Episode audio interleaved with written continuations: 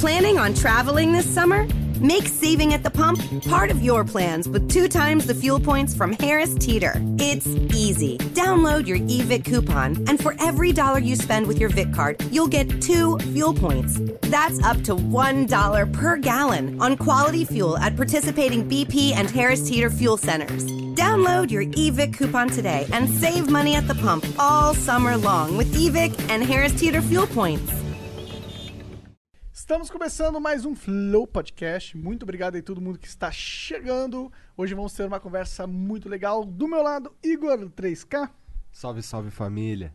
É. E aqui na minha frente estamos com o Léo e o Nando. Eles criaram a BBL. Tudo bom? Tudo bem. Como que vai? E aí, e aí, pessoal, tudo bem? E aí, Nando? E aí, Léo? Cara, vai bombar a Twitch hoje, cara, porque eu postei no meu Instagram o link, cara. Aí, lá eu GG. tenho uma base enorme de 3 mil pessoas. e eu- Caraca, Cara, vai ser foda. se tiver mais para 3 mil negros aí, tá bom. É, já pensou? Vem todos os. Vai, vem tua, sei lá, tua mulher, tá ligado? É, Tua- depende eu. do engajamento, Ah, né? eu, porque como eu não tenho Instagram, eu contei pra minha filha de 6 anos, pra minha esposa, então Pois é, tem um fantasma das redes sociais, né? Não tem porra eu nenhuma. sou. Como é a vida desligado da- das redes sociais, cara? Cara, eu não sei o comparativo direto. sei que ele é assim, feliz. mas, Nossa, eu- cara. Eu acho que é saudável. Eu, eu gosto muito pouco de saber da vida das outras pessoas. Então, consequentemente, gosto muito pouco que elas saibam da minha, assim. Então, é- é- essa é a vantagem. Cara, me parece tranquilo, sabe? Eu, eu acho. É que assim. Mas eu- é, ele tem por tabela, tá? Porque ele não tá nas mídias sociais, mas ele, como CEO da BBL, ele tá. Porque aí ele, ele vem. Ele vem comentar sobre as minhas mídias sociais. Entendi, Então, entendi. Claro, Mas, por então, exemplo, tu independente viaja, ele tá. quando tu vai cagar, tu não fica vendo Twitter, eu Não, acho, não tá vi, ligado? Então, pô, quando eu vou cagar, eu tô trabalhando também, entendeu? Assim, porque faz parte do meu trabalho me envolver nessas redes, nessas mídias sociais o tempo inteiro. A única que eu não sei usar direito, quer dizer, tem, não é a única, o TikTok eu nem Eu entrei. não durmo hoje sem ver uma horinha de TikTok. É, virou Tu rotina. não tem vergonha Sério de mesmo? falar isso? O quê? Muito legal. E, e ele realmente, o algoritmo dele, cara. a- Agora quase que aparece quase tudo de COD Warzone, os videozinhos. Videozinho de, de dancinha, não sei o quê. Não aparece mais na minha timeline. Aparece, é, meu, COD Warzone, aparece de dos caras brasileiros que eu sigo, tudo mais. Assim, em muito pouco tempo o algoritmo entendeu exatamente o que, que eu gostava de ver. E, cara, é isso. Aí eu vejo uns puta highlight legal do jogo, umas coisas assim. Então o argumento dormir. é que o algoritmo do TikTok é muito melhor, muito bom. Cara, é, é bom.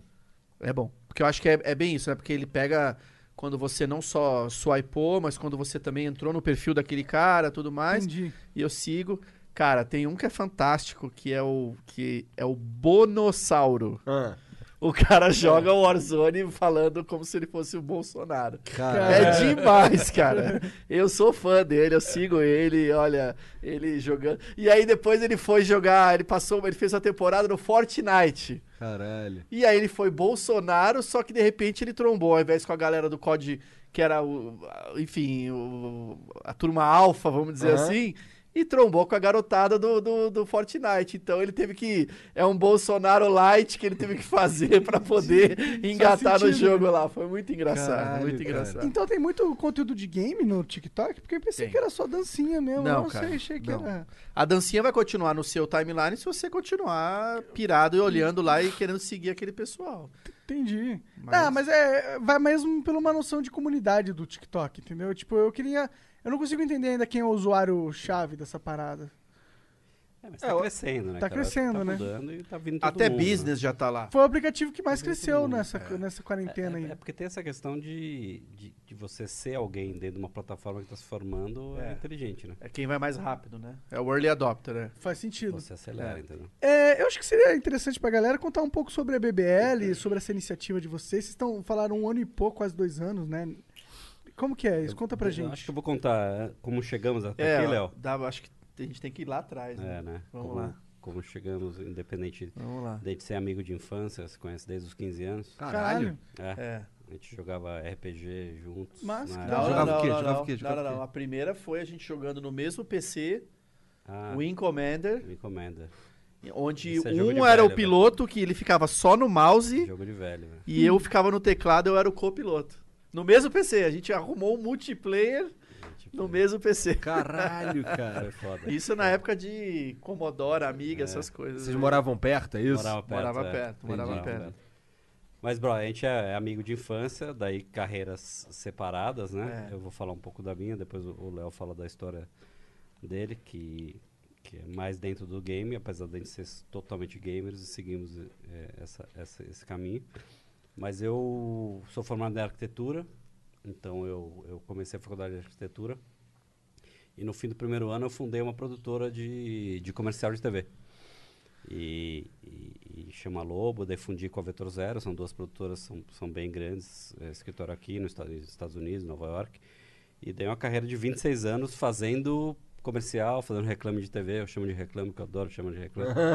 porque nada mais é do que um reclame de TV, as pessoas se dão muito mais valor do que elas realmente merecem. Eu dentro, odiava né? comercial, mas eu nunca. Eu passei a nunca poder falar mal de comercial, porque eu nunca sabia quando era um que ele fez.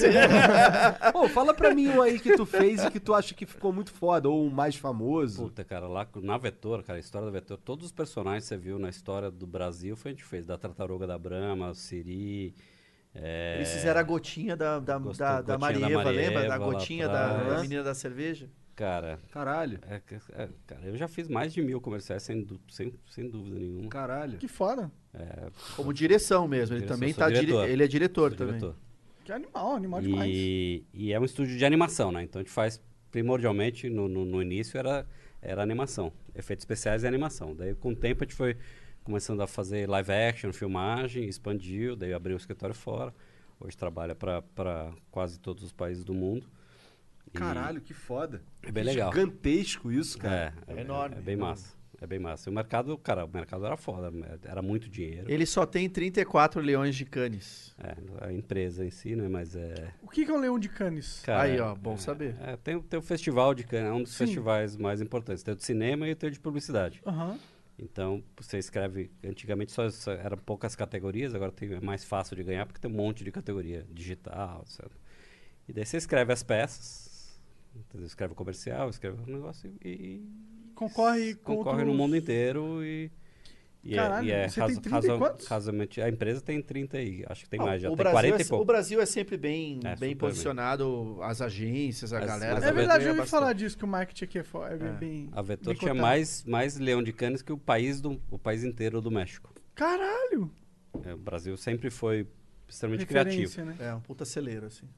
É, é- é mais voltado para a criação em si. A gente é uma produtora, mas a gente participa e põe de pé os projetos. Mas independente do- dos leões em si, é, era um mercado que era foda. Era um mercado com muito, muita grana, muito dinheiro por muito tempo. Só que o, o que você cria, o produto que você cria, ele é, cara, ele é vazio, né? Porque você faz um comercial, põe na TV, você não tem nem muito feedback. O seu sucesso é muito mais a relação junto com o cliente, daquela aprovação, e depois você se desliga do público, que é a vida de vocês. Uhum.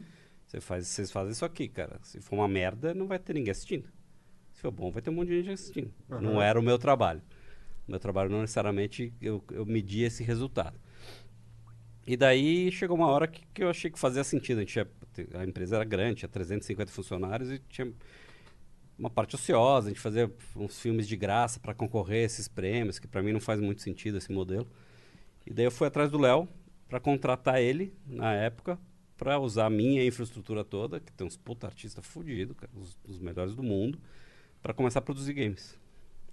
E daí, quando eu cheguei lá, fizemos um almoço, não sei o quê, eu, te acompanhava por ser amigo dele, a carreira dele, etc. E tu fazia o que, Léo?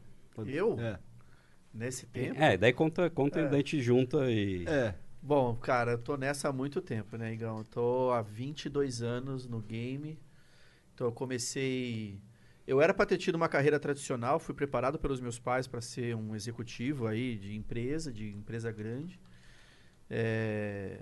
Bom, boa criação, Porra, né? deu certo, né, porra? Eu fui Então. preparado pra dar. pra flipar hambúrguer no Mac, mas beleza. Não, o que, eu falo, o que eu falo isso é que é isso. Enfim, eu tive, eu tive acesso a uma boa educação, enfim. Pode crer. Na hora da faculdade eu até tenho uma brincadeira, porque é isso. Na, na época eu passei em duas faculdades, né? A de cinema e a de administração. O meu pai pegou a de cinema, rasgou assim e falou: Cara, você vai fazer administração, ponto final. Que maré cinema Wrong e tal. move. não sei.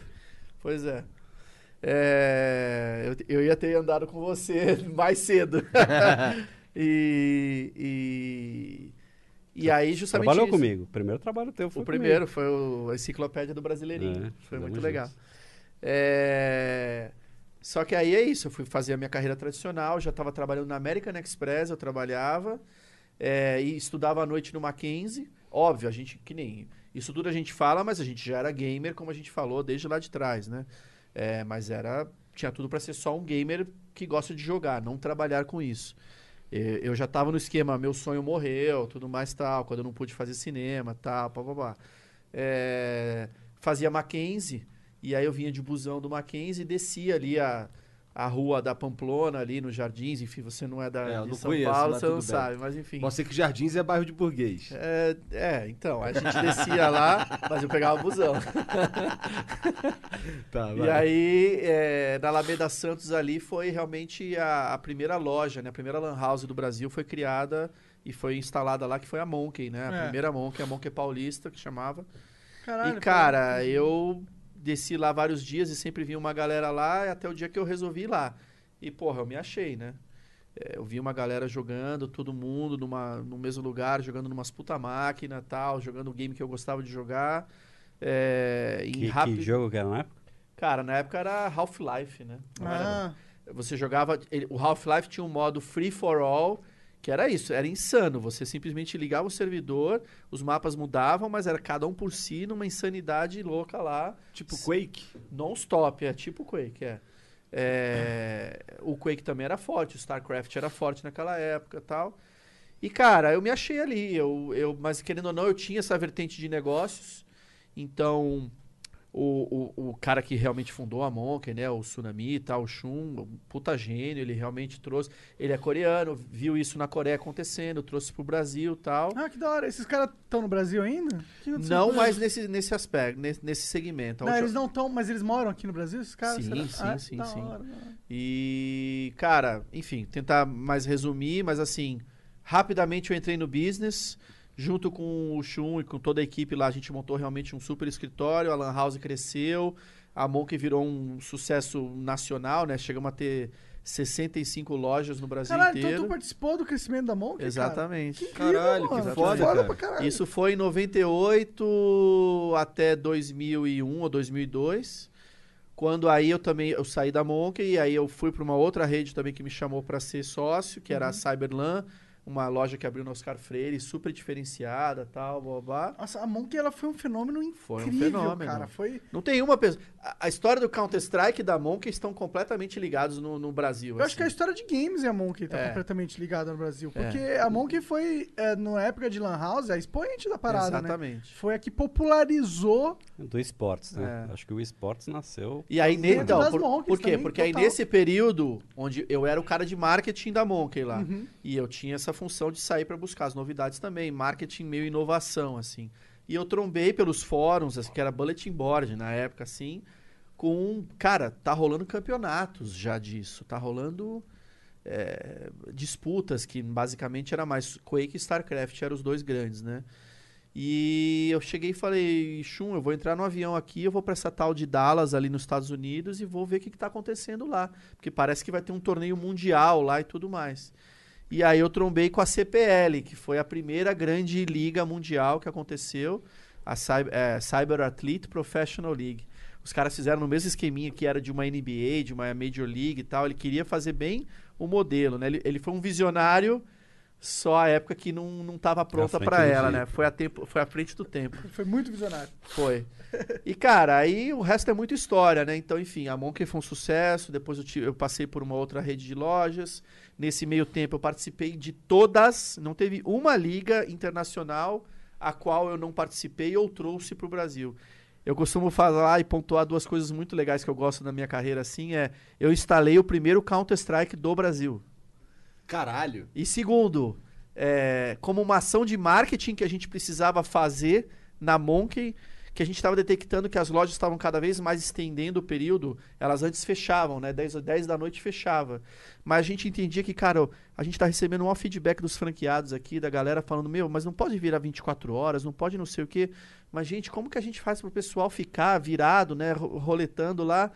Vamos criar uma promoção de marketing que o pessoal paga um preço diferenciado e fica a noite inteira lá. Caralho, tu criou o primeiro corujão. O Corujão. Tu criou Corujão, caralho!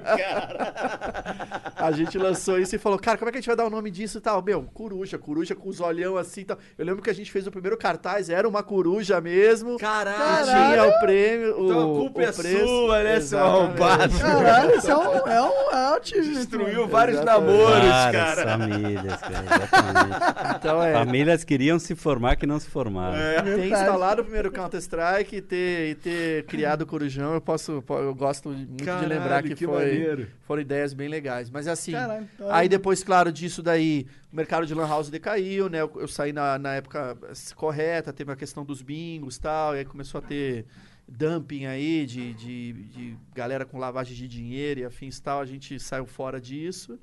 Aí eu fui, eu fui chamado para trabalhar em algumas outras empresas.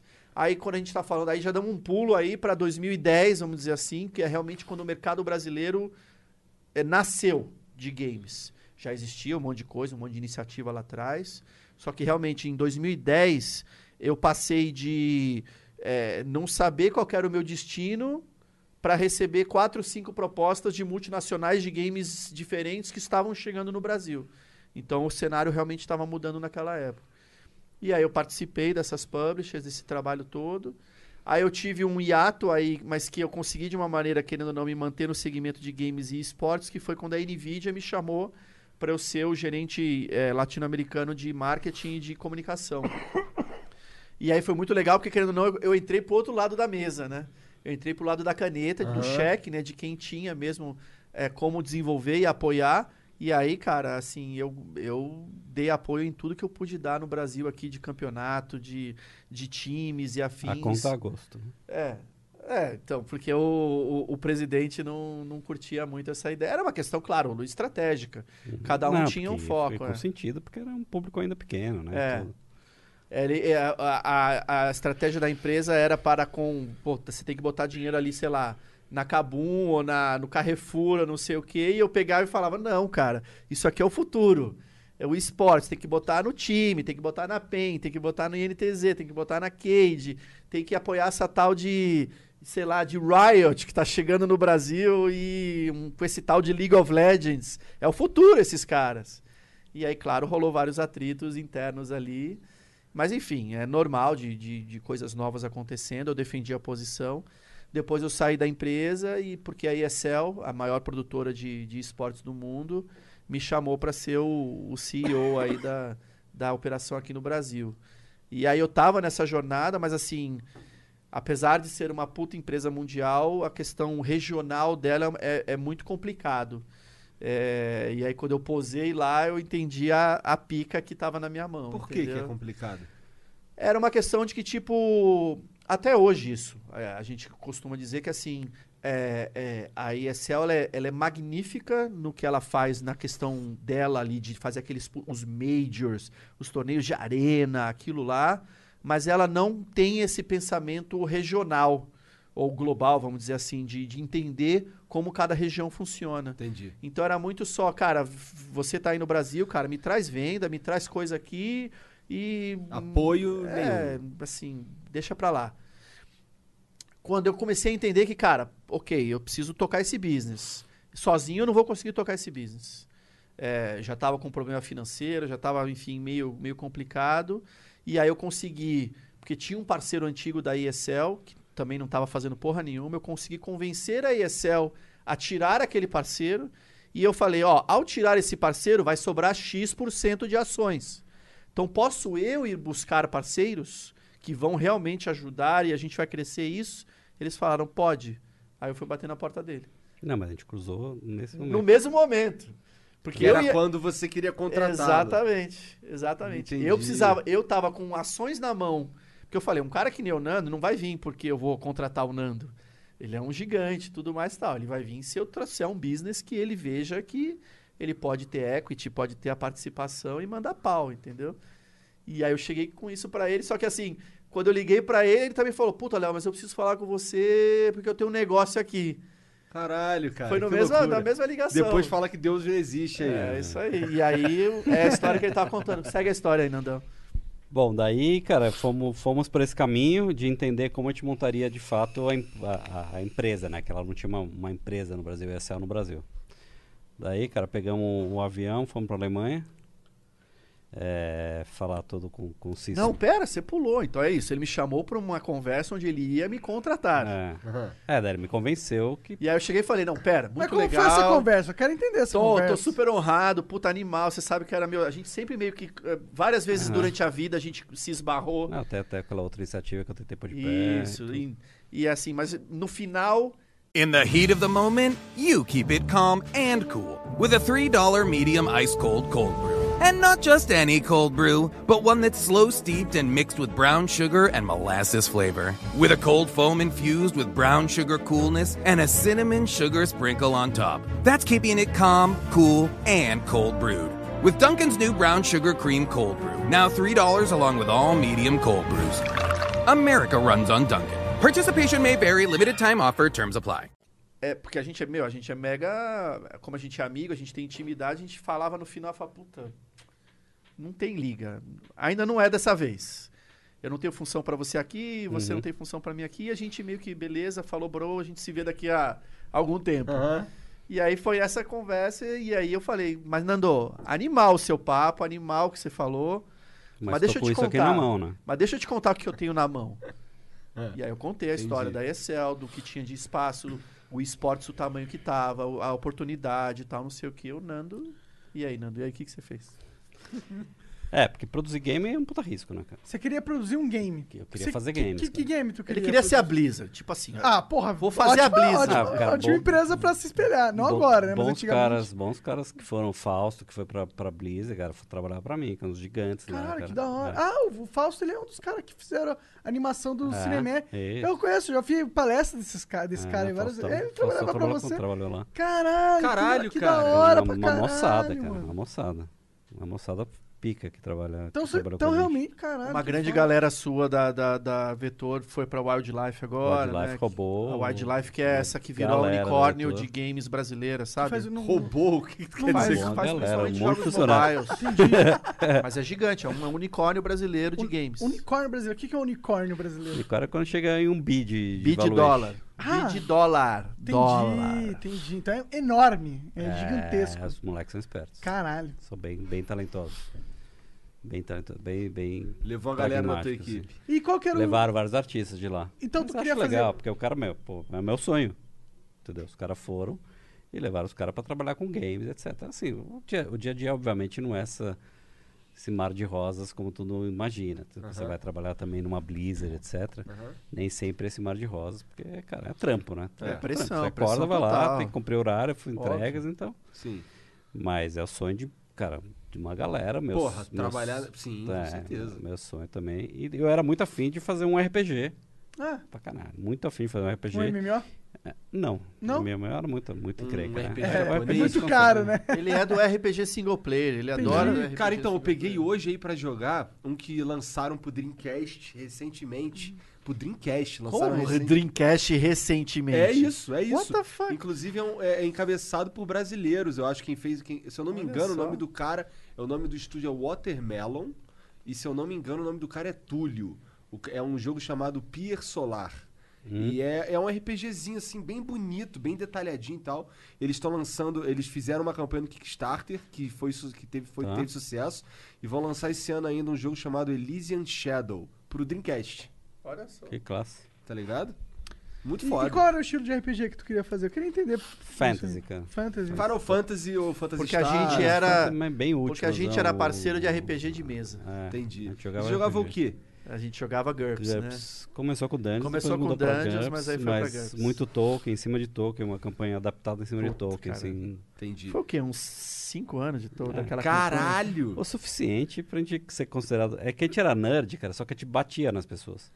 É. Então você era um nerd que não apanhava, então os caras não podiam mexer com a gente, porque a gente Entendeu? Quem Eu não, essa eu porra? não, eu não. O Tu era o Nando- que apanhava. o- Eu era o que apanhava, o Nando era o que salvava. Entendi. Mas então a gente tinha essa vantagem, então a gente tinha namorada, a gente era nerd. Namorada com autorização da party, hein? É. Da- Tinha que levar pra jogar Tinha que ser junto. sancionada pela party. Levar pra jogar Como junto. assim você não vai ter vai pra sessão hoje por causa de namorada? Ah, foi foda. Bro before. não, desculpa. Mas, cara, foi bom pra caralho. Puta época legal pra cacete, cara. RPG foi muito, muito, Foi. cara, emblemático pra mim, emblemático na minha vida, cara. Total, total. Puta, puta alta Eu uma laços campanha- muito fodas, É. cara. É, a maioria dos. Assim, os meus amigos que eu tenho até hoje, 90%, 90% quer dizer, tirando os que não que vêm da internet. Até porque alguns. Por exemplo, o David Jones eu conheci jogando Pô, Magic e jogando. E jogando Vampiro também. Sei. Na Pro Games do Meyer, lá no Rio.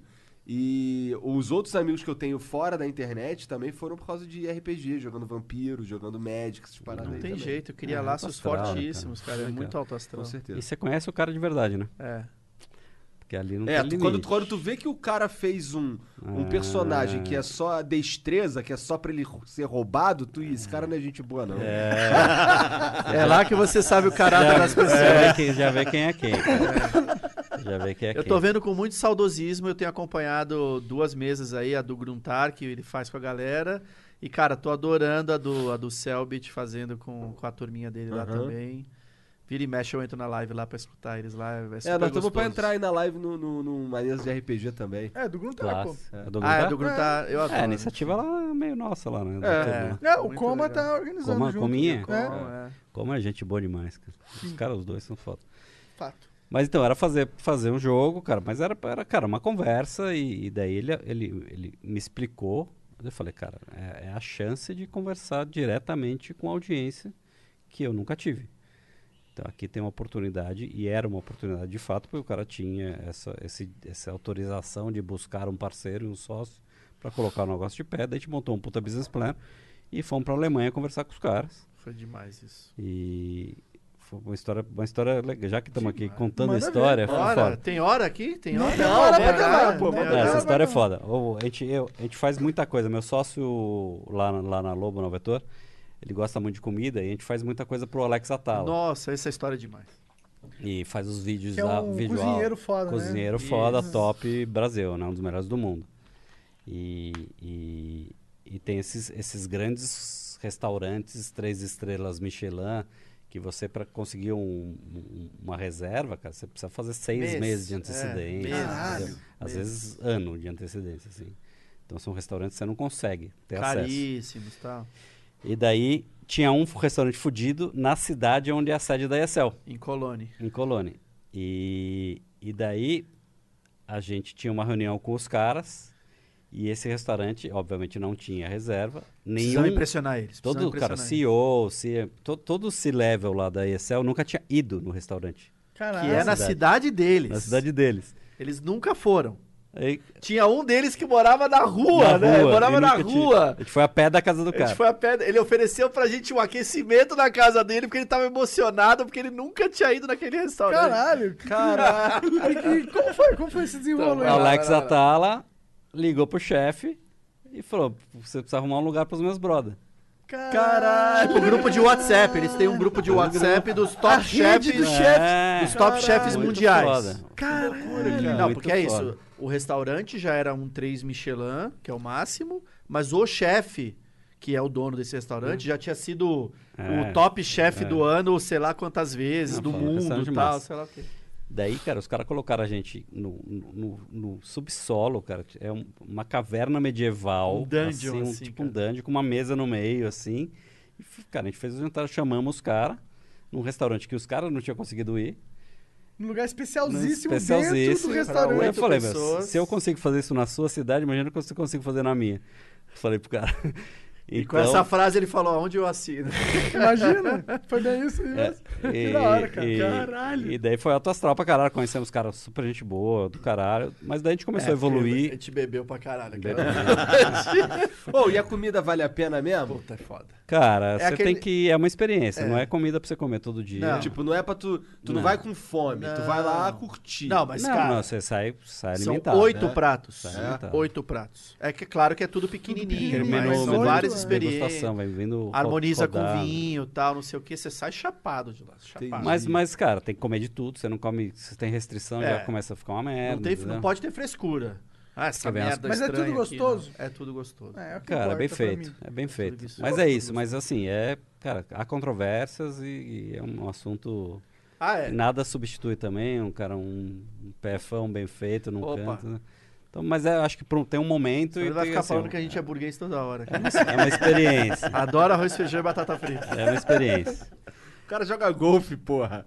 Cara, infelizmente adoraria, cara, mas faz muito tempo. E agora não. com a quarentena é difícil. Se bem que o golfe dá pra jogar na Distanciamento quarentena, né? social É. total, né, cara? Quarentena mais foda, sabe o que, como é que chama? É, filho, velho.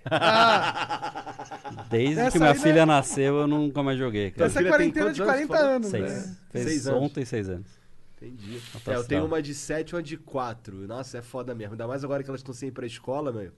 Cara, tá foda. Elas estão em casa direto, sem parar, enchendo sacos. Eu sou Vou 15 mostrar só pra você e, ó. 7. É. Ver se eu tô fudido ou não. né? E o de 15 tá. A gente montou uma LAN raiz lá em casa e estamos jogando um ou não, codzinho. Nossa, tá bem fudido. Você tá fudido. Por sinal, beijo pro Gui, hein, Gui? Beijão aí, continua jogando com a turma aí, hein? É, e eu, e eu, eu sou uma criança de 29. Olha lá. 29, Monarca? Eu achava que você era mais velho. Fica 29. É a barba de só. mendigo, cara. É. Tá bom. Eu tô mal acabado. Mas é velho no mercado, mas começou bem cedo, hein? É. velho? Comecei com 20, né? É. Nove anos já. Nove aninhos aí. Você vê como eu sou Mas, inteligente, cara, fiz a conta rápido. Querendo ou não, essa história foi sensacional e, obviamente, a assinatura foi no dia seguinte, né? E a gente É, pegou nossa, essa exatamente parceria. uma assinatura, né? É. Então vocês são basicamente não, a não, ESL calma, calma, calma, não. brasileira. Aí fudeu. A gente- É mais embaixo. É, a gente, a gente ia ser, a ESL brasileira ia ser uma Filial, empresa. só uma filial. filial. Só filial. E, Tá, desculpa cortar, mas só pra galera que não conhece muito o que é a ESL, tá, explica. É, é uma empresa que gere campeonatos. É. A ESL é a maior produtora de conteúdo competitivo do mundo. Ela tem sede na Alemanha, são 500 funcionários, tem escritórios em vários lugares do, do país. E ela que faz é, é, principalmente é, torneio- é, torneios da Valve, né? Então, os maiores torneios de Dota, os maiores torneios de, de Counter-Strike do mundo são os que a ESL ESL organiza. Então, promove. esses que você vê aí, o, o Fallen jogando, essa galera toda, o Major e afins, isso daí é a ESL. Mas, claro, a ESL também trabalha com outras publishers, tem serviços, inclusive, que eles fecham lá, trazem pra gente, a gente faz. A gente fez a, o início da Pro League de Rainbow Six, a gente que, que operou via ESL aqui no Brasil, entre outros torneios aí. Pode crer. Então, assim, ela é super grande, mas é, é isso que o Nando vai entrar na, na seara do, do raciocínio até é, assim, do que, que a gente concorda e não concorda com o ESL e por isso a criação da BBL. Entendi. Pode crer. Então a gente, a gente entendeu um pouco melhor, entendeu um pouco mais a cabeça dos caras, para onde eles estavam mirando, mirando muito esse raciocínio de, de venda de direitos para TV, entendeu? Para linear, entendeu? Tipo, vou colocar o meu conteúdo no, no universo que é o universo antigo, que para mim é um contrassenso brutal, entendeu? É quase uma busca por uma validação de estar numa emissora de televisão, mas que para mim não faz o menor sentido quando o público de fato está em outro lugar. Entendeu? Os caras- Especialmente esse público esse- aí. né? Exatamente esse público. É. Exatamente. Então eu- a gente começou a entender um pouco melhor o raciocínio e falou, obviamente é um putativo que tem, cara. A Essa marca é o- forte, A marca é foda, não sei o quê. conhecida mundialmente. Então Sim. por que não a gente fazer uma empresa e pegar a licença da ESL no Brasil? Pra gente poder trabalhar a marca, mas a gente ter a liberdade de a gente realmente construir a história que a gente quer construir, que é, que é quebrar tudo, cara. A nossa ideia é mudar o paradigma, cara, do que era o antigo, do dinheiro, da mídia, colocado na televisão, e essa, essa, essa, esse raciocínio de que você não consegue falar com as pessoas que se não, se não for através desse, desse, desse modelo, que, cara, isso já caiu por terra. A, a, a, quarentena agora veio para acelerar conceitos que que estavam sendo pretestados na cabeça de muita gente. Já estava falando, puta, será que isso dá certo? Será que isso funciona?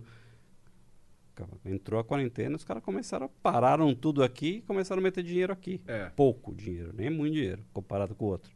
E resultado absurdo, né, cara? Os caras metem lá 3 milhões e pouco numa live de sertanejo. Ah, sim. Certo, entendeu? Sim. Então, cara, para as grandes marcas, Então bicho. isso é um movimento. Essas lives aí que a gente vê bombando na, no Inhota do. YouTube Sim. é um movimento das grandes marcas. Sim, pra caralho. Que É da hora, mano. Que eu não acho querem ótimo mais levar o dinheiro pra TV. É Por isso. favor, mano. Por favor, eu Porra, preciso de dinheiro. Nesse sentido, nesse sentido, essa quarentena, pra, pra quem vive com internet e trabalha nesse meio, tá Um sendo. acelerador, cara. tá sendo um um acelerador. acelerador de, de mudança de raciocínio. Só que não é fácil. Imagina. Não, Até porque existem leis. Tem coisa que só tem no Brasil.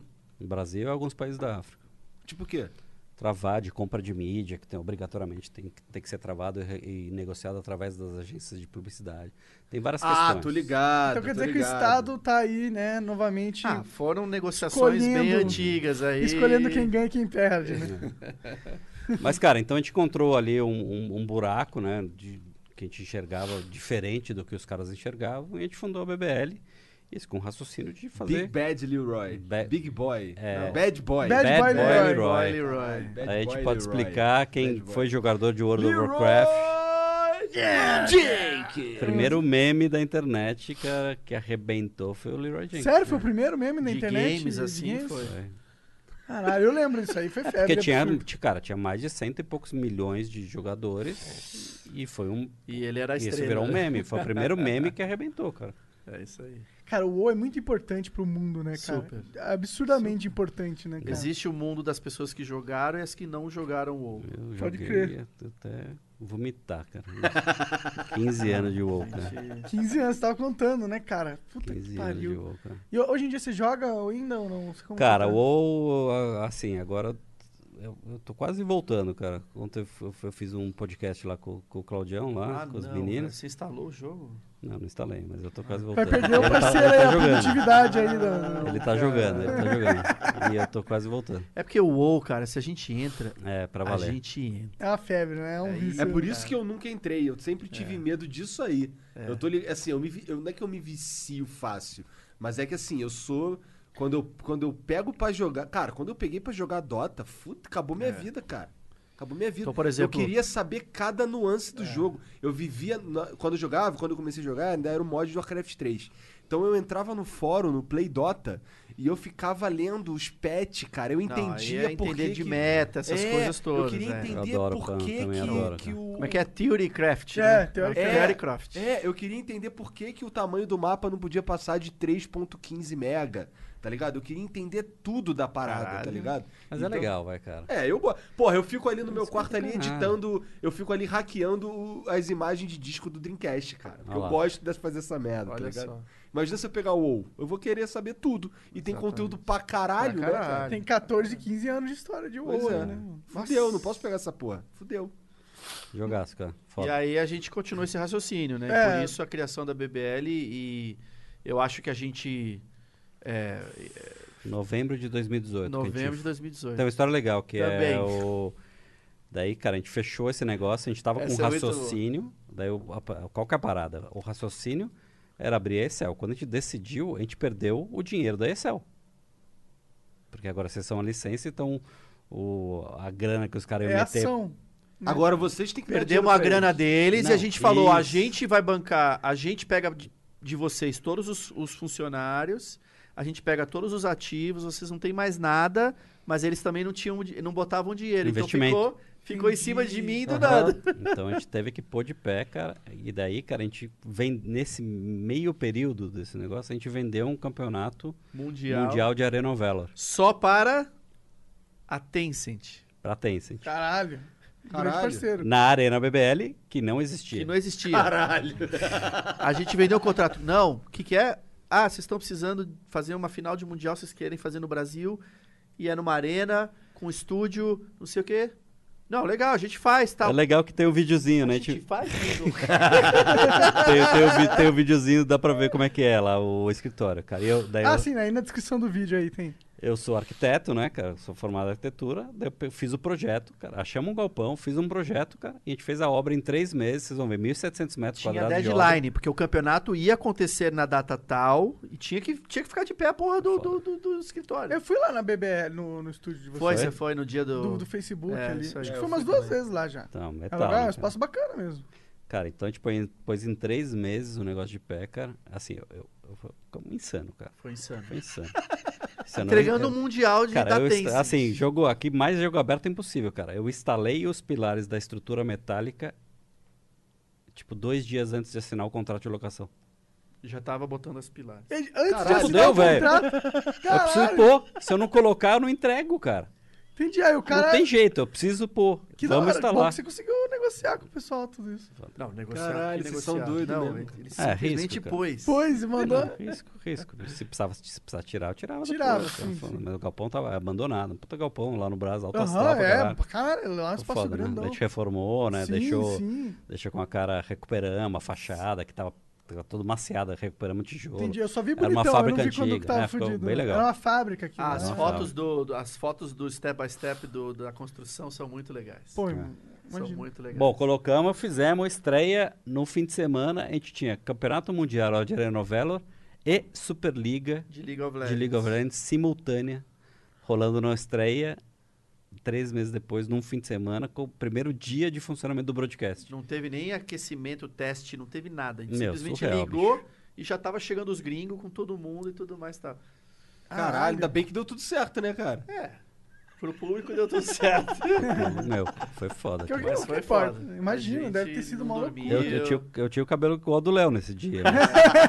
Depois desse fim de Esse semana. dia seguinte ele não teve mais. Entendi. Foda. E, foda. e achamos espaço no meio disso tudo pra levar executivo no dom, né? É, O que, que é isso? É um seguindo restaurante de. Restaurante Seguindo essa história, essa, essa, Mas a gente queria, queria falar de uma pessoa aqui que, que foi emblemático pra gente. Ah. é, o, o Chads, cara. É. O Chads, cara, grande, grande nome do, do nosso mercado de esportes. Tem, tem, tem, tem informação do Chads aí? Chadinho é aquele tem vários nomes. Não, é o Wilson, né? Enfim, É. o, o Não, eu trabalhou digo em várias. de nick de, de game. Ele... Não, é isso, Chaves É, FTW, é, é, né, isso é. aí. Mas, cara, ele é um cara que opera o broadcast, um cara técnico, um cara de operação fudido. ajudou não pra sei o caralho. Alto conhecimento técnico aí. Ajudou, ajudou muito a gente, cara, nesse, nesse fim de semana, cara. Se não fosse ele, Se não fosse ele, eu a acho que gente já aí- fudido. a BBL ia ter nascido e morrido. Num Então, final cara, de semana. foi, foi, foi, foi empreendedor, assim, roots, cara. Foi. Empreendedor roots. Daí, em novembro, cara, e daí, cara, meu, Ganhamos vários final do pontos de ano- XP no final do final de semana. final do ano a empresa tinha dois meses de vida, ganhamos uma RFP para o circuito desafiante de League of Legends, cara. É. Concor- concorrendo com os caras gigantes, e não sei o quê. Que da hora, mano. Foi muito foda. E aí, vocês ainda estão fazendo o desafiante? Não, daí a gente fez Não. um ano e eles internalizaram. Entendi. Colocaram É, pra eu, lembro, eu lembro dessa história. Até Eu porque tá pra mudar disso. tudo, né? Enfim, eles estão aí entrando no modelo É, de franquia e tudo mais. Eu lembro que quando isso aconteceu, é, eu acho que isso foi um desafio pra vocês. Foi, foi considerado um desafio pra vocês isso? Quando houve essa mudança da Riot? Ah, Ah, sem BBL? dúvida. Sem dúvida. eu lembro que eu, algum, eu vi alguma coisa assim. A gente tava super apostando na parceria. A parceria ainda existe, a gente continua super Sim, forte sim. com eles, mas agora em outra seara, né? Numa seara mais comercial. E agora, o que, que a BBL tá apostando agora? Que, qual que é o futuro que vocês veem? Estou fazendo brasileiro de CS, não estão? Isso, o Brasileirão Então. de CS é nosso como produto, mas eu acho que é legal o Nando é, falar bem é que da, da o nossa brasileiro? visão. O Clutch. Clutch. O Clutch, é. O Clutch. Clutch Circuit. Grande clutch. É legal, cara. Parceria Hoje em com- dia é o- Club, é o né? Maior evento Club, o Fly já veio aí, o Gaules tá com a gente. Ah, a gente tem que fazer um de conversou- fighting games, É, cara. Vamos Lá fazer, vem- já falamos, vamos fazer. Cara, a gente Vamos fez fazer. Fighting Games na, no evento da ESL, na, no torneio que é a Brasil Premier League. Fizemos acho que umas três temporadas, mas foi tava até na ESPN passando também. Mas é, enfim, eu acho que é muito disso que o Nando falou. Cara, em, em um ano de vida que a BBL tem, mas a gente também já mexeu tanto na maneira como a gente entrega o produto, como a gente Uhum. pensa no produto. E, e- e eu acho que essa. é, aí eu falo com, com a minha experiência, com a minha propriedade, porque é justamente isso, né? Então, assim, lá atrás eu cheguei e falei, cara, eu preciso de ajuda. Se eu não trouxer alguém para me ajudar, eu não vou conseguir fazer. Afinal, justamente isso. Estava se pintando grandes concorrentes, grandes empresas com Aham. outros raciocínios tudo mais. E eu que representava o, o game raiz, vamos dizer assim, o game raiz não ia ter mais espaço nesse universo. A essência é super importante e isso faz parte da nossa receita que a gente tem hoje. Só que precisou vir uma galera, precisava vir uma galera com uma outra cabeça e, e- e esse senso de ser fazedor, assim, de ser doer mesmo, meter a mão na massa. Então, claro, é, tô eu e o Nando aqui, mas a gente é, é meio que uma, uma tríade, né? Porque tem o Thomas também, que é outro amigo nosso de infância, também gamer, hardcore e tudo mais. E um Só que o perfil, perfil completamente perfil completo. Mais almofadinha impossível. É assim. mesmo, é? Advogado e banqueiro, assim. Nossa senhora. O, o, o, fa- joga tênis, né? o, fato da vi- o fato da nossa vida foi quando ele veio pela primeira vez no escritório de bermuda. Então, tipo, o cara que andava de terno todo dia, assim. A gente falou, nossa, o que que é isso? E ele falou, cara, vocês... É outra vida isso aqui. isso aqui." Enfim. Mas, gente, que eu- a brincadeira, assim, é porque realmente é, o esportes, né, e o mercado de games vinha num ciclo já que, que não estava pegando tração, vamos dizer assim. Tava indo muito só no crescimento da comunidade, mas o business não estava crescendo. Então, foi, é muito necessário. Claro, não só o Nando, o Thomas, mas óbvio, a gente tem pessoas super importantes em outras Tem empresas. massa. cara. Puta, tem Pierre lá da, do Omelete, tem uma galera super pesada aí que realmente também tá trazendo, o Beto lá também do Omelete, tá trazendo essa cabeça de tipo, gente, ok, o game é legal, o game é raiz, é isso aí, mas vocês querem ser nicho pra sempre? Ou a gente vai tomar o papel que o game tem que tomar de verdade, que é ser mainstream, entendeu? Entendi. Então, mas para isso tem que quebrar um monte de paradigma, tem que quebrar um monte de receita antiga. é, tem gente que fica bravo com a gente, tudo mais tal. Mas não, não, não, não tem mágica, não sai do papel. é, não sai do papel se não tiver bem estruturado, entendeu? E é isso, essas coisas que principalmente o Nando, a turma Precisa veio... fazer umas doideiras assim. né? Exatamente. Precisa fazer, né? Primeiro de tudo, fazer. Assim, vocês. Exemplo, entendeu, cara? Assim, você pode fazer, mas. É Dá pra fazer, dá pra, dá pra fazer, dá pra gente competir até com uma grande produtora aí. Então. Cara, é muito engraçado. Chega uns caras aqui, senta aqui e fala assim: caralho, pensei que fosse num estúdio super foda, numa casa. Então, Caralho. velho. Mas o que que importa? Importa é é fazer, cara. E pra mim é um aprendizado, cara, assim, eu vou falar de números só pra vocês assustarem, assim, cara. Comercial de televisão, cara, eu já fiz comercial, tipo, perto de 2 milhões, passando de 2 milhões de reais pra fazer um, Um comercial, comercial. de 30 segundos, Caralho. entendeu? Nossa, me dá 100 mil que eu faço um comercial bonzão também. Mas saca, cê- cê entende- assim, tem, tem, tem os seus propósitos, tem, Aham. obviamente tem Claro, claro. Cara, mas o mundo, o mundo mudou, cara. Sim. Assim, eu, eu, sou, eu tô falando isso, eu sou sócio ainda da produtora, cara. Ainda faço. Falando, Comerciais, faço as né? coisas da, da, da Garena, os filmes da Garena, do Alok, que eu tava comentando com vocês. Eu ainda faço essas, essas produções. É, a animação dá um trampo fudido mesmo. Ah, sim. Isso, a cara, animação é cara galera, mesmo, é é. caro. Pra, cá. filmagem tam, também é caro. É, eu sei, uma vez eu fui gravar o comercial da Live Team, que Uhum. era o garoto, era o garoto propaganda desse comercial.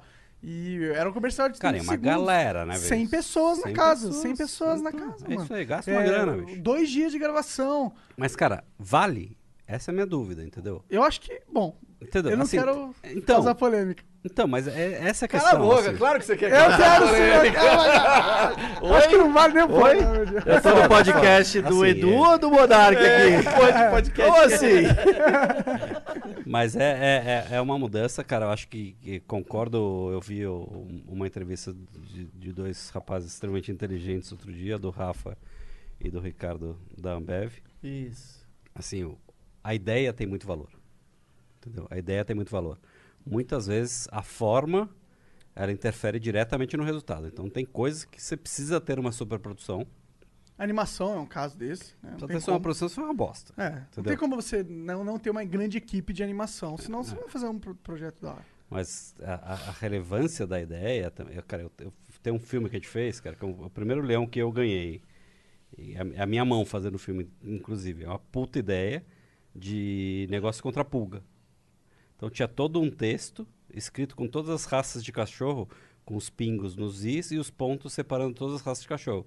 Aí pega um remédio de pulga, entra uma mão, faz assim. Todos os pontinhos tremem e caem no chão todos. Maneiro. Legal? Barato pra Caralho. cachete, é uma puta ideia. Pesado, sim. pesado. Produção Puta super statement, simples. assim, Pô, pá. fudido. Da hora. Fudido. Sim, Tudo- sim. Eles estavam todos meio se coçando o áudio, se coçando, eles param, o cara para, e para o som.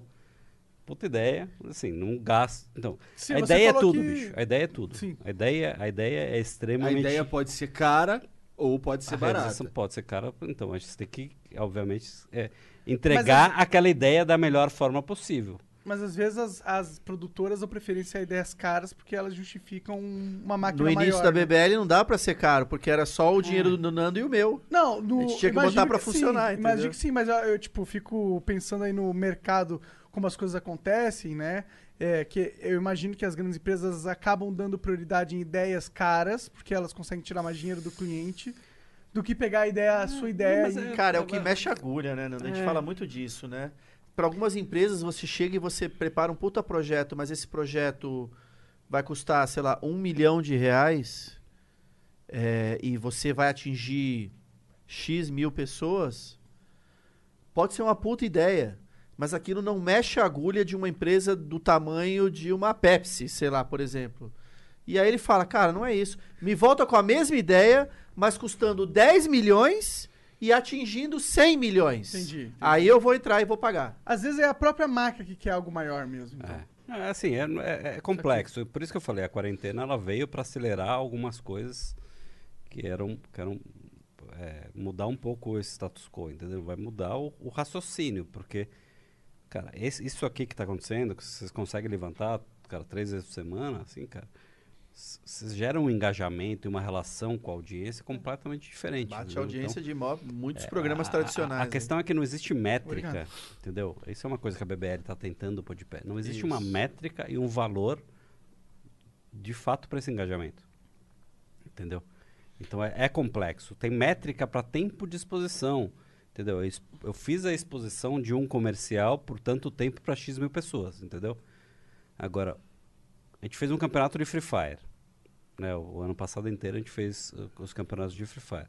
O primeiro campeonato que a gente abriu foram 66 mil times de quatro pessoas inscritas em menos de uma semana. Caralho, muita gente. Muita gente. É muita gente. A gente É, tomou um puta susto. qual, qual que é a métrica quando você audita por um, por um Ibope da vida, não sei o quê? Ah, me mostra o post da inscrição do campeonato e o tamanho do logo, e daí você teve tantas pessoas impactadas. Não é o valor daquilo. Esse não é o valor daquilo. Com certeza Entendeu? não é. Cara, foram, cara, duzentas e tantas mil pessoas que abriram o browser, digitaram aquela merda. Fizeram uma lista. Nossa Uma os caras entraram, cara, conversaram com os outros também. Vamos participar? Não vamos? Do caralho, eu que tu quer um negócio não sei o quê. Então, cara, meu, é um movimento, é um engajamento, humana, uma né? energia humana, cara, Né? que ninguém audita esse valor. Então, acho que as pessoas vão começar a medir e vão começar a olhar diferente de como gastar esse dinheiro atrás disso. E isso é um benefício para nós todos que É, estamos isso é um nesse troço que a movimento gente futuro. tenta mos- mostrar pro, até pros caras que chegam na gente, a gente, cara, Exatamente. não é não é só quantos quantos cliques ou, ou, ou coisas, ou sei lá, quantos sei lá, quantos computadores a gente vai vender pra você. A gente não tem como ganhar, aceitar ganhar de você, por exemplo, a comissão do computador que eu vou vender pra você, por exemplo, por aham. exemplo. Ah, porque, porra, tem, tem agregado isso aí, o cara que vai encher o saco de ver a tua marca na TV. Tem agregado isso daí, o cara que vai. Assim, todos os clipes e os cortes de um monte de gente que faz conteúdo do nosso canal que vai ser impactado pela tua marca e vai aparecer no conteúdo que nem é nosso. Tá ligado? Quer dizer, que é nosso, mas que tá em outro lugar. Então, assim, tem um monte de coisa que é muito difícil de medir de verdade. É difícil de medir É. e é- essa é a principal função da BBL. É juntar esse universo com as... a- eu tenho muitas relações no mercado publicitário por, por vários anos. Então, as parcerias que a gente está criando junto com as agências e tudo, entendeu? É, é, a gente está conseguindo, pelo menos, abrir essa conversa com as marcas de uma outra forma, entendeu? Então, cara, a gente senta lá, faz palestra para as marcas, explica o que, que é, tenta explicar o que, que é esse tipo de engajamento, o que, que é essa conversa com esse público, que é o- um público que é uma audiência completamente perdida, cara, que estava largada, né? A gente estava largado nos games, tava Ah, largado. com certeza, sempre tivemos. Nunca, nunca fomos foco de, de nenhum marketing no Brasil Só inteiro. que, cara, você tem que você tem que fazer isso do caminho certo, entendeu? É foda, você tem que ser uma empresa, tem que fazer contrato, você tem que saber se apresentar, tem que fazer para conseguir tirar essa grana, Tem que falar a língua dos falar caras. a né? língua dos Não, é caras. porque você tem o que a entender que a porque- gente tem mais facilidade porque eu vivi nesse Exato. Porque mundo. você né? é os caras, né? Querendo Não, não. porque Você você tem que entender que tudo, tudo gira em torno das relações humanas também. Do outro lado da caneta, que nem eu tive lá na NVIDIA e tal, é isso, tem uma pessoa. E essa pessoa preza o trabalho dela, ela avalia os riscos de que ela toma ou não toma em cima de uma ação, de uma novidade. O game é novidade. Mas é bem isso, poxa, todo ano eu já tenho meu budget aqui que é para esses eventos, que é pro Lollapalooza, não sei mais o que, blá, blá, blá. E agora eu vou entrar nesse tal de é, Major de CS. O que, que a gente fez? A gente foi atrás do Ibope, Ibope, grande Ibope, que audita a televisão pra caralho. Se o Ibope falou, Tá o cara falado. garantiu o emprego chegamos dele. no, chegamos no? Ibope e falamos, meu, isso aqui, isso aí vai tudo acabar. Vem trabalhar com a gente que a gente é foda. Os caras fizeram um puta deal com a gente, legal, de parceria. E a gente criou uma metodologia pra auditar as nossas entregas comprovadas pelo Ibope. Digital. Caralho! Caralho, que da Você hora, achou que era mano. só joguinho, né? Caralho, Ah, não, que foda, Porque é isso que o Léo falou, assim, o, o cara que tá- tá assinando, cara, o cara precisa, precisa de um documento na gaveta, fala, meu, o dinheiro que eu investi tá aqui, comprovou o ROI, que é o retorno sobre investimento do cara. Porque aconte- pode acontecer o que o- você falou, Igão. Diretamente não vendeu mais unidades naquele É. momento. Mas o cara A pegou o é documento e falou, mas peraí, cara, mas é ó, campanha. Era eu atingi preço. tantos, pelo preço que eu pagaria a mesma coisa numa outra campanha se eu botasse lá no outro lugar, era, foi o mesmo preço, a mesma coisa, tudo mais, babá. Então assim, é, tá comprovado, entendeu? Sim. E ninguém fazia isso. Aí a Entendi. BBL... Aí vocês foram atrás do- dos caras mesmo, do É. hip-hop. Eu Não sabia que dava pra fazer isso. Ué, Eu não sei, é que é uma empresa que quer fazer negócio com todo mundo. Pois é, né? Mas eu acho que por- pelo fato de vocês serem desse ramo, tá ligado? Estarem aí há muitos anos trabalhando com isso, vocês têm Não. essa sacada. Porque, pô, É, por exemplo, um, é isso. um nerdão igual eu, que não trabalha com empresa, não quer pensar em chegar e falar, ah, vou falar com o Ibope pra Uhum. desenvolver junto com eles uma metodologia É. pra internet. Porque pra mim isso era uma parada que tinha que ter acontecido há muito tempo já. E, e, tipo, eu não, não me imaginava na capacidade de fazer isso. Então eu acho da hora. Aí que eu acho tiveram tem umas empresas isso, gringas bem, bem profissionais que fazem do, do Mark Cuban, do cara dono do... Sim, que fez o Shark Tank, né? É, o Shark É, Tank. ele mesmo. Ele tem uma empresa lá que audita esportes tradicional, etc. O cara da meu, tudo online, te dá o resultado da marca. Tá, o dono da marca está assistindo o campeonato com computador aberto do lado e vai falando, meu, quanto, quanto eu tô é, imprimindo, quantas Caralho, visualizações. foda, quanto- muito, muito Cara, o maneiro. mundo do- dos games tá ficando, enfim, até pelo tamanho, pela quantidade de coisas que a gente entrega por dia, tá, claro, chamando a atenção muito de do segmento de apostas, de que, que roda no mundo inteiro, porque é isso, a gente gera uma quantidade de dados e, esse- e essas empresas de big data, de, de, de manuseio de dados tal, tá todo mundo de olho nos games, porque é isso, a gente tem uma, uma quantidade, um tráfego gigantesco que está todos os dias aí na internet é, e ninguém estava mais ou menos sabendo o que, que fazer com isso, né? Como transformar isso em negócio. Entendi. O brasileiro não entende os gamers, né? Tipo, pelo menos o mercado Ah, profissional dentro Mas é isso, a gente foi, a gente Cara, foi descobrir aqui- que não é só no Brasil, não. É lá Que a no gente foi na inteiro, Alemanha lá e Eles caras também não entendem. na Alemanha eles estavam, meu, vamos, vamos entregar a arena aqui, beleza, isso aí é o que a gente sabe fazer. A gente, peraí, Não é, tem muito mais não é coisa assim por que- aí, que- entendeu? Caralho, que doideira. Mas o, o principal negócio da BBL hoje é fazer esses, esses torneios? Cara, é fazer a, a- a- a conexão, é, é criar bons produtos e fazer essa conexão da marca com o universo do Entendi. game. Entendi. É isso, o negócio é esse, entendeu? É, é só que a gente consegue colocar coisas de pé, que são algum- alguns pilares, algumas coisas que a gente realmente aumenta a venda do cliente. É. A gente consegue entregar e aumentar a venda do cara. Que é um dos lemas da empresa, do cliente né? que é e, Moving e, Units. e- e- e também do publisher. A gente ajuda o publisher também a, a, a vender mais itens quando a gente faz um negócio desse. Então a gente coloca algumas coisas de pé que são Essa é a relação mais legal. A gente adora essa relação que a gente tem com os publishers, de poder realmente É ajudar eles e a gente, a gente gosta de ser um complemento deles. Do trabalho que eles fazem, já óbvio, eles fazem com maestria o, o gerenciamento e, e cuidar do game deles do dia a dia, assim tal, mas assim, tem certas coisas que não é, não é nem pra ser o foco deles, né? Eles têm que realmente é isso, deixar o game foda diariamente. E como Pra que é a galera continuar. com a Valve, cara? Eles falam com vocês? é negativa. É, É. a Valve. É tipo. A Valve Valve, é é grilos. A Valve é a Valve. Vocês querem a pros Valve caras. é a Valve. Cri. É, Imagina, imagina. a Valve é bem estranha mesmo. Mas é ótima, por outro lado, né, cara? É, Não enche o saco Ela também, deixa né? a porra rodar, É literalmente me- é me- isso. é, na não verdade, enche o meu é, saco. É a melhor relação de É. todos os publishers. É. Entendi. Por isso que todos os, que a gente- os tournament organizers, que é a ESL, Blast, ou Star mais. todo mundo. O pilar é Counter-Strike e Dota. O que, o que é arriscado anyway, você, você Entendi. botar Mas todo o seu negócio assim, em cima o- disso. os outros que a BBL jogos, não cara? faz um bagulho foda de Dota, cara? Dota. Porque não tem público, cara. Não, a gente Dota tem tá uma morto, explicação. A gente tem uma explicação. O Dota, claro, é um jogo claro que os brasileiros são super apaixonados, né? Tem uma comunidade muito legal.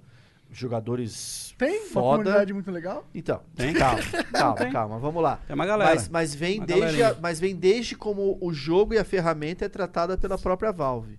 A Valve, por ela dar uma liberdade e uma abertura excessiva para que realmente qualquer pessoa possa fazer tudo no game, qualquer transmissão, blá, blá, blá, n- não faz sentido uma empresa é, é, Investir. investir, e, e- e botar lá sua transmissão, não sei o que, sei lá o que, se o Monark, que tem mais base do que eu, do que a BBL, obviamente, pode pegar o meu, a minha transmissão, que eu gastei e eu produzi, e você transmitir no seu canal. E ganhar os, os frutos. É.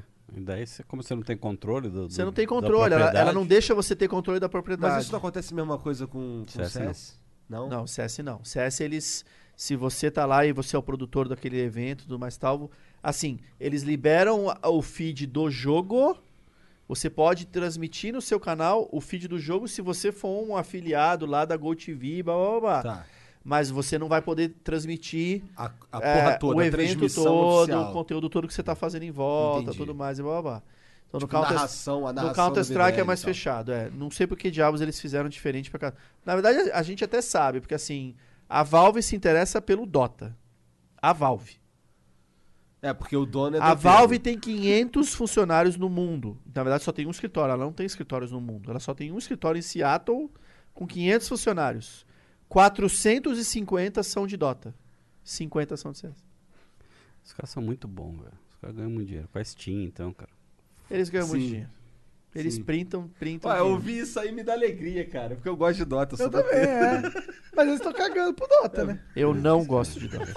Esse crowdfunding que eles fazem, né? Que Porque eles não dá pra levantam fazer dinheiro do público pra premiação, cara. Sim, é gigantesco, né? É, é, é. Mas Eu joguei Dota, mas eu não gosto. Não curte disso? Eu Você acho não... animal. Ah, tá, é. é Cara, o, que, o, que- o ano passado foi o quê, Jean? Foi 30 milhões? 30, 30, gen- 30 milhões. Caralho, 30, 30 milhões. 30 e alguma coisa. Sendo que a Valve em si bota um. O resto é comunidade. É muito foda. Louco, né, cara? Não, não, mas aí ela bota, é, Não, um ela bota a porcentagem, né? Mas ele pega um pedaço do é. faturamento e põe. Isso. Então, então, pois É, é, então quem esse- bota esses mesmo- 29 É, milhões quem é uma parte. É, que a galera-. Não, ela É, bota mais que um, porque ela bota o torneio de pé, ela Verdade, bota um monte verdade, de coisa. verdade, É, verdade. bom. Um torneiozinho, um circuito do, do International daquele e tal, vai umas 10, 15 milhas Quantos, ali. quantos, quantos? É. Ah, ele tem os episódios? qualifiers. Não, o International é um só, mas ele tem os qualifiers. Ele tem Ah, não, só o Que ele internet. também dá premiação e tudo mais. Então, É, Entendi, vai. tá. vai uma graninha, vai uma graninha. Imagino, Vai uma né? graninha. Bom, mas eles devem mesmo recuperar assim- tudo em um segundo, né? Só Não, a de... empresa é gigantesca. É. Mas, gente, a gente costuma dizer assim, a gente tá, assim, super feliz com o resultado da BBL.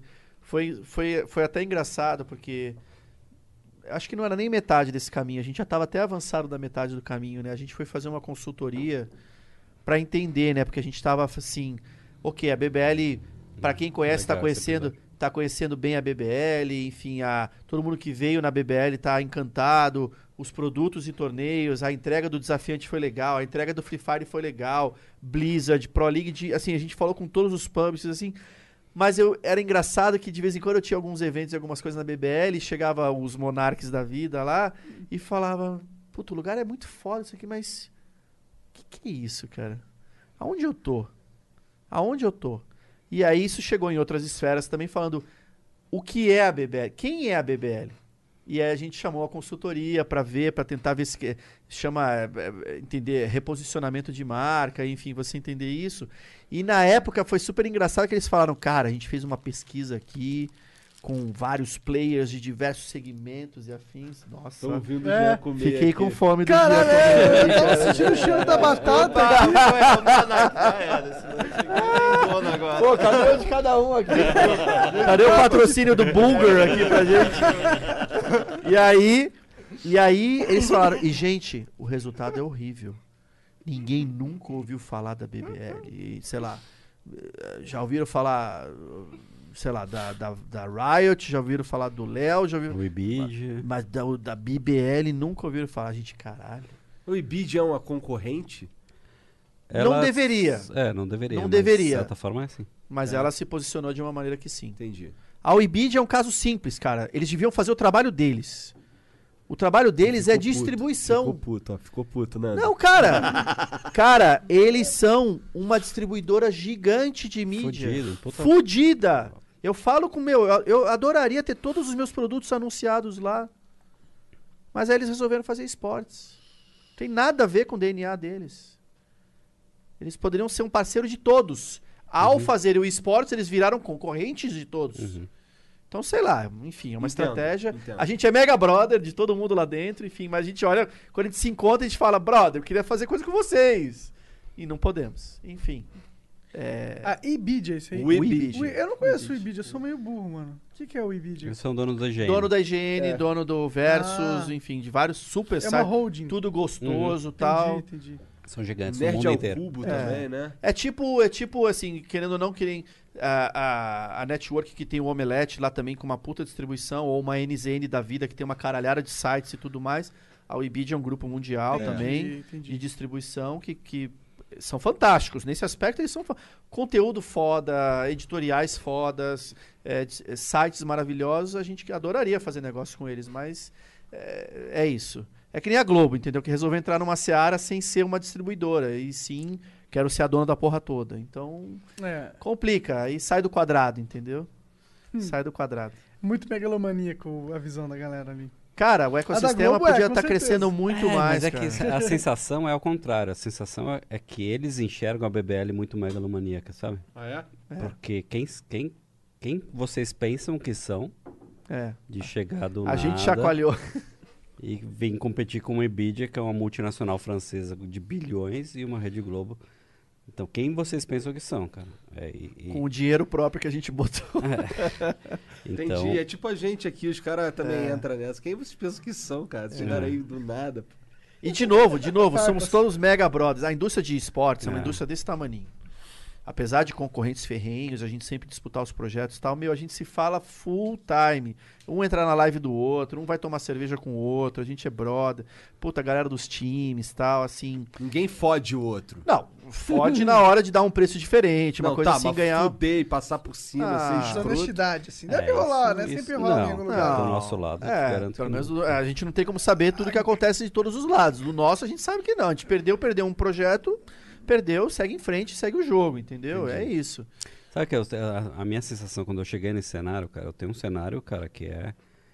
Eu vim do cenário de publicidade que é, cara, ego em cima de ego, em cima de ego, em cima de ego. Mas é diferente, cara. O cenário, quando eu cheguei no cenário de esportes, cara, a minha sensação é que todos os players que estavam no mercado era assim, a busca para quem vai ser o Midas do esportes, entendeu? Em vez de um raciocínio mais de composição e de. e- e de É mais de dominação mesmo. é mais de dominação, cara. Então é muito difícil. E as agendas não são agendas de empresas normais que querem fazer negócio e ganhar dinheiro, entendeu? É uma dominação de narrativa, né? Porque é, não era nem uma uma no- agência dominação pessoal, de entendeu? resultado. Não é que tinha chegado alguém é, e, nossa, fez o deal do século, vendeu, pô, o Monark vendeu 100 milhões da Gillette pra não sei quem. Cara, você é foda, Monark, porque foi você. tá? Não, nem Você isso. trouxe dinheiro pro cenário, né? Nem isso era. Era uma coisa meio pessoal, assim. Mas é- será que esse cenário é tipo winner take all? E é por isso que tá rolando essa dinâmica? Eu não vou dizer que é winner take all. Eu, eu, eu não, eu não é, acho, cara. mas é de um, acho. mas também não é de um O- grupo o- muito o- grande. O, o, o, pra gente, o melhor dos mundos era uma Rede Globo vendendo as propriedades Total. que eles têm por 100, 200 milhões. É o melhor Total. dos mundos. Porque ele vai vender pro Bradesco, eu vou vender pro Itaú. Não dá pra, pro Bradesco e Itaú. Então ele vai vender a dele por 200, É. a minha tem um pouco menos de audiência, eu vou vender a minha por 100, entendeu? Entendi. Então, o mundo ideal é que a gente reconstrua esse cenário e todo mundo colabore para levantar a régua. Entendeu? A régua está muito baixa, cara. Porque tem muita empresa a gente vendendo entrega, por é isso que nada eu falei, o que vocês entregam, Hum. o que a gente entrega, o que a Riot entrega, o que esse é muito valioso. E tá muito barato. Tá muito barato. Tá muito barato. Ah, pô, isso com certeza. Até a gente aqui. É, então, é isso. A gente sofre pra vender anúncio do Flow pra um preço que a gente acha que valeria a pena, porque as pessoas elas não, não Exatamente. sentem confiança que vale a pena. Por exemplo, não vou revelar a marca, mas a gente tá negociando com uma marca e eles ficam. Tipo, a gente já tá dando um preço que é baixo, tá ligado? Porque a gente só quer ter cases aqui Uhum. e ainda fica negociando pra baixo. E não deve ser só isso, porque deve ter outros dois outros podcasts ou whatever que estão fazendo que estão oferecendo um valor mais barato que o seu. Mas, Pior mas, que nesse caso não deve nem ser isso, Mas, é mais cara- cabeçadurice do, do dono da marca. mas assim, por isso, por isso que é, tem uma questão de como empacotar a sua entrega também, entendeu, cara? É, eu sou muito ruim nisso. Eu Então. não gosto de vender, cara. É, Eu então. gosto de Ah, conversar. ainda bem que agora a gente tem contato. Ah, é. Isso é o que a BBL sabe fazer. Maravilha. Não, mas é, Eu- assim, esse é o, no- é o eu próximo estágio isso. da BBL, é, um- é um pouco isso, porque a gente, cara, é, assim, fundou em novembro, então tem um, Um ano, e- ano de um, vida, ano, um ano e É pouquinho. muito pouco, um ano de vida, mano. A gente Nossa. fez Nossa, coisa eu pra caralho. mais tempo pra ser Em um ano, cara, foi ins- insano. E a BBL é ano. enorme, né? Eu, eu É. ouço falar há um tempo já. São, são 115 colaboradores lá com a gente. Cara, se fazer um brasileiro de CS, tá ligado? É, Faz o Brasileiro de CS com a caralho. Gamers Club, enfim, super parceira super nossa. parceiro. Mas assim, agora a gente tá num momento de, de relação com. Porque assim, a gente precisava pôr o negócio de pé. Precisava ter, falar com as marcas, pôr o negócio de pé, não sei o quê. Agora a gente tá se aproximando de pessoas que nem vocês, né? Como é que a gente se aproxima do que a gente veio né? de verdade fazer aqui, entendeu? Que é abrir essa conversa, cara, pra juntar de uma forma genuína a porra da marca que quer falar com essas pessoas. Como é que a gente faz isso, cara? É com esse tipo de parceria. Com, Aqui, cara. pelo que eu lembro, você- a gente sai e vai no pode banheiro. fazer Vai lá, o que quiser nessa. É, é a segunda porta esquerda. Já volto, eu estou aqui, não estou aqui. Sacou? Então, Saquei. então a, a gente tá nesse momento agora de buscar e identificar, cara, quem são os caras foda que tem. Porque assim. Alcance. Não é alcance, cara. É, influência, engajamento. Engajamento, é. Porque se não for relevante, cara, todo o discurso que a gente faz tem que ser de verdade. Se não for de verdade, todo o raciocínio. Porque a gente tem todo um raciocínio pra fazer uma porra de uma venda pro cara, entendeu? Se não for de verdade toda essa cadeia, todo esse processo, cara, tá o, vendo... público, o público expulsa, cara. Não, não vira. Daí não faz sentido. Daí não faz sentido. E tem muito conteúdo, muito canal que, tipo, apesar de ter um grande público, views expressivas, o que ele fala não converte em Não movimento converte. humano. Não Ele não impacta a pessoa humanamente, apesar de ter tantas views, né? Por exemplo, eu acho que eu posso pegar um exemplo aqui que não é muito controverso, o Treta News. Você vai pegar muita view no Treta News, mas ele não direciona o público para nenhum lado. Ele não tem esse poder de vender uma marca, porque a única coisa que ele faz é dar a treta. Né? Não tem nada ali que ele tá empurrando o público a pensar algo ou fazer algo. Então a influência dele é, é limitada, né? Tipo, como que você vai eh, converter o número do Treta News em, um- em uma boa publicidade que vai converter esse engajamento? Não é tão simples assim. Por mais que ele tenha, sei lá, um milhão, dois milhões de views num vídeo de treta que explode. né? É, não é só, não é só o que a gente chama de eyeballs, né, cara? Não é só quantidade de, de, de maluco que você atinge, e- e cara. você- É, é o jeito que você conversa. Né? E você que é um cara que tem, né, trabalha nessa questão de, de, de agência de, de publicidade e tal, você sente que se essa busca pelos eyeballs, ela é forte dentro das, do mercado publicitário brasileiro, publicitário brasileiro, ou você acha que existe essa maturidade já da galera entender que número e engajamento é, são qualidade de número existe, existe isso, tá ligado? Existe, mas vocês são culpados do, do que é o mercado hoje. Tem muito influenciador que fez propaganda de graça recebendo macarrão, que custa R$ 1,50 o pacote, e o cara recebe a porra do macarrão e vai lá falar, ah, ganhei a porra do macarrão. Fica Sim. quatro semanas falando do macarrão que ele ganhou, que o pacote todo dava 15 reais. Sim. Entendeu? Então, obviamente, cara, é um aprendizado da, da categoria, vamos dizer assim. Mas a marca, a a marca se acostumou a comprar barato o influenciador. E eu acho que agora o mundo acho que vai começar a mudar, entendeu? É, o problema é que esse influenciador que vende barato pra marca, ele sempre vai existir. Porque agora a dinâmica de influência, ela tá muito mais acessível para um grupo de pessoas que talvez não tenham uma maturidade de marketing ou, Uhum. de, ou de business. Então você sempre vai ter influenciadores aí nascendo e surgindo, e eles nunca vão ter essa, essa malícia. Então eu acho que uma marca mal intencionada, uma marca que vai buscar explorar esse mercado de novos influenciadores não tão safos, vai acabar sempre existindo. Talvez daqui a alguns anos, quando todo o cenário de marketing já tiver um pouco mais evoluído, esse tipo de peixe é, ingênuo não, não aconteça mais. Mas eu acho que vai ser difícil. O- por isso que o Flow é a minha esperança. No sentido que você cria um conteúdo que é mais especializado, que não é tão facilmente reproduzido por qualquer Uhum. influenciador, e nisso você consegue ter um produto mais caro para conseguir justificar. Porque o cara, às vezes, ele não vai. Ele vai pagar caro, vai pagar barato nesse blogueirinho aí que faz um videozinho de um. de um. de um. de um macarrão, mas ao mesmo tempo ele quer buscar players um pouco mais sofisticados pra fazer um, o dinheiro que ele tem, né? Porque ele É, tem a, a- a venda isolada é sempre mais difícil, cara.